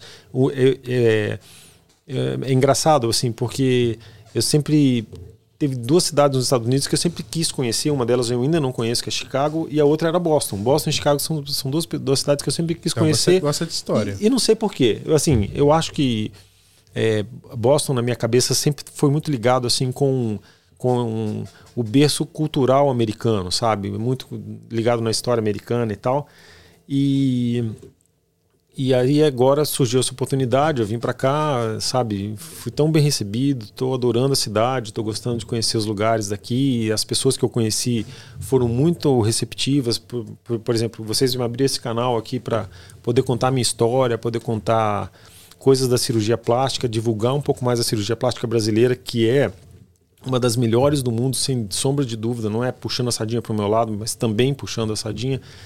É, e poder divulgar isso é muito legal. Agradeço muito a oportunidade. Eu que agradeço a sua presença. Então, com assim, certeza. se eu acho que eu não vou demorar muito para voltar, não, cara. É? a minha esposa tá, não pôde vir comigo agora. A gente tá com uma, uma bebê pequena, mas na próxima oportunidade, sem dúvida, eu vou trazê-la, porque eu tô falando demais da cidade aqui. Ela já tá toda empolgada, então, assim, vai ser muito legal poder vir com ela para cá também, né? E quando eu puder trazer minhas filhas também, sem dúvida, vai ser muito bom. Deu uma passeada em Nova York? Ainda não. Eu não conheço. Eu conheci o, aeroporto de Nova York, é outra cidade que eu ainda não conheço. Vou conhecer um pouquinho antes de voltar, porque o meu voo volta por lá, então vou mais cedo e vou, Quando é que você tá indo embora?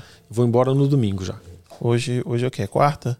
Hoje então é vai ficar quinta, sexta, quinta, sexta, sábado. sábado. Aí domingo. domingo eu vou embora. Três diazinhos aí Isso, mas- vendo suas pacientes. aí. É, conhecendo a cidade, já marcaram jantar, já marcaram é, passeio. Tem um amigo que tem um barco, aí que a gente vai conhecer o barco. Então, assim, tá muito legal. Assim, a receptividade do, do, do pessoal aqui foi muito, muito bacana, sabe? Então, eu não, claro que eu não quero abusar de ninguém, nem da hospitalidade, mas sem dúvida eu vou voltar para conhecer mais pessoas e poder é, divulgar mais o meu trabalho também, da, da minha equipe, que, que sem dúvida a gente está. também é um intuito dessa, dessa viagem, né? É, fazer uma rede de relacionamentos para que as pessoas conheçam o meu trabalho e se se interessarem irem para o Brasil operar, né? A gente vive, a gente trabalha muito sério para isso, né? Justamente para para ter um, uma continuidade desse, desse trabalho em, em todos os âmbitos, né? Não vi, assim, né, pessoalmente o seu trabalho, mas eu já ouvi tanta coisa que, Se você tipo, falasse que visse também, você ia pro sofá agora. não é? Eu, eu acredito muito. Então, é, o pessoal quer entrar em contato, tá na descrição do episódio de hoje. A gente colocou arroba durante ah, o episódio. E é isso aí, gente. Obrigado mais uma vez. Eu que agradeço. Ah, obrigado vocês. Se inscrevam no canal, deixa o like, por favor.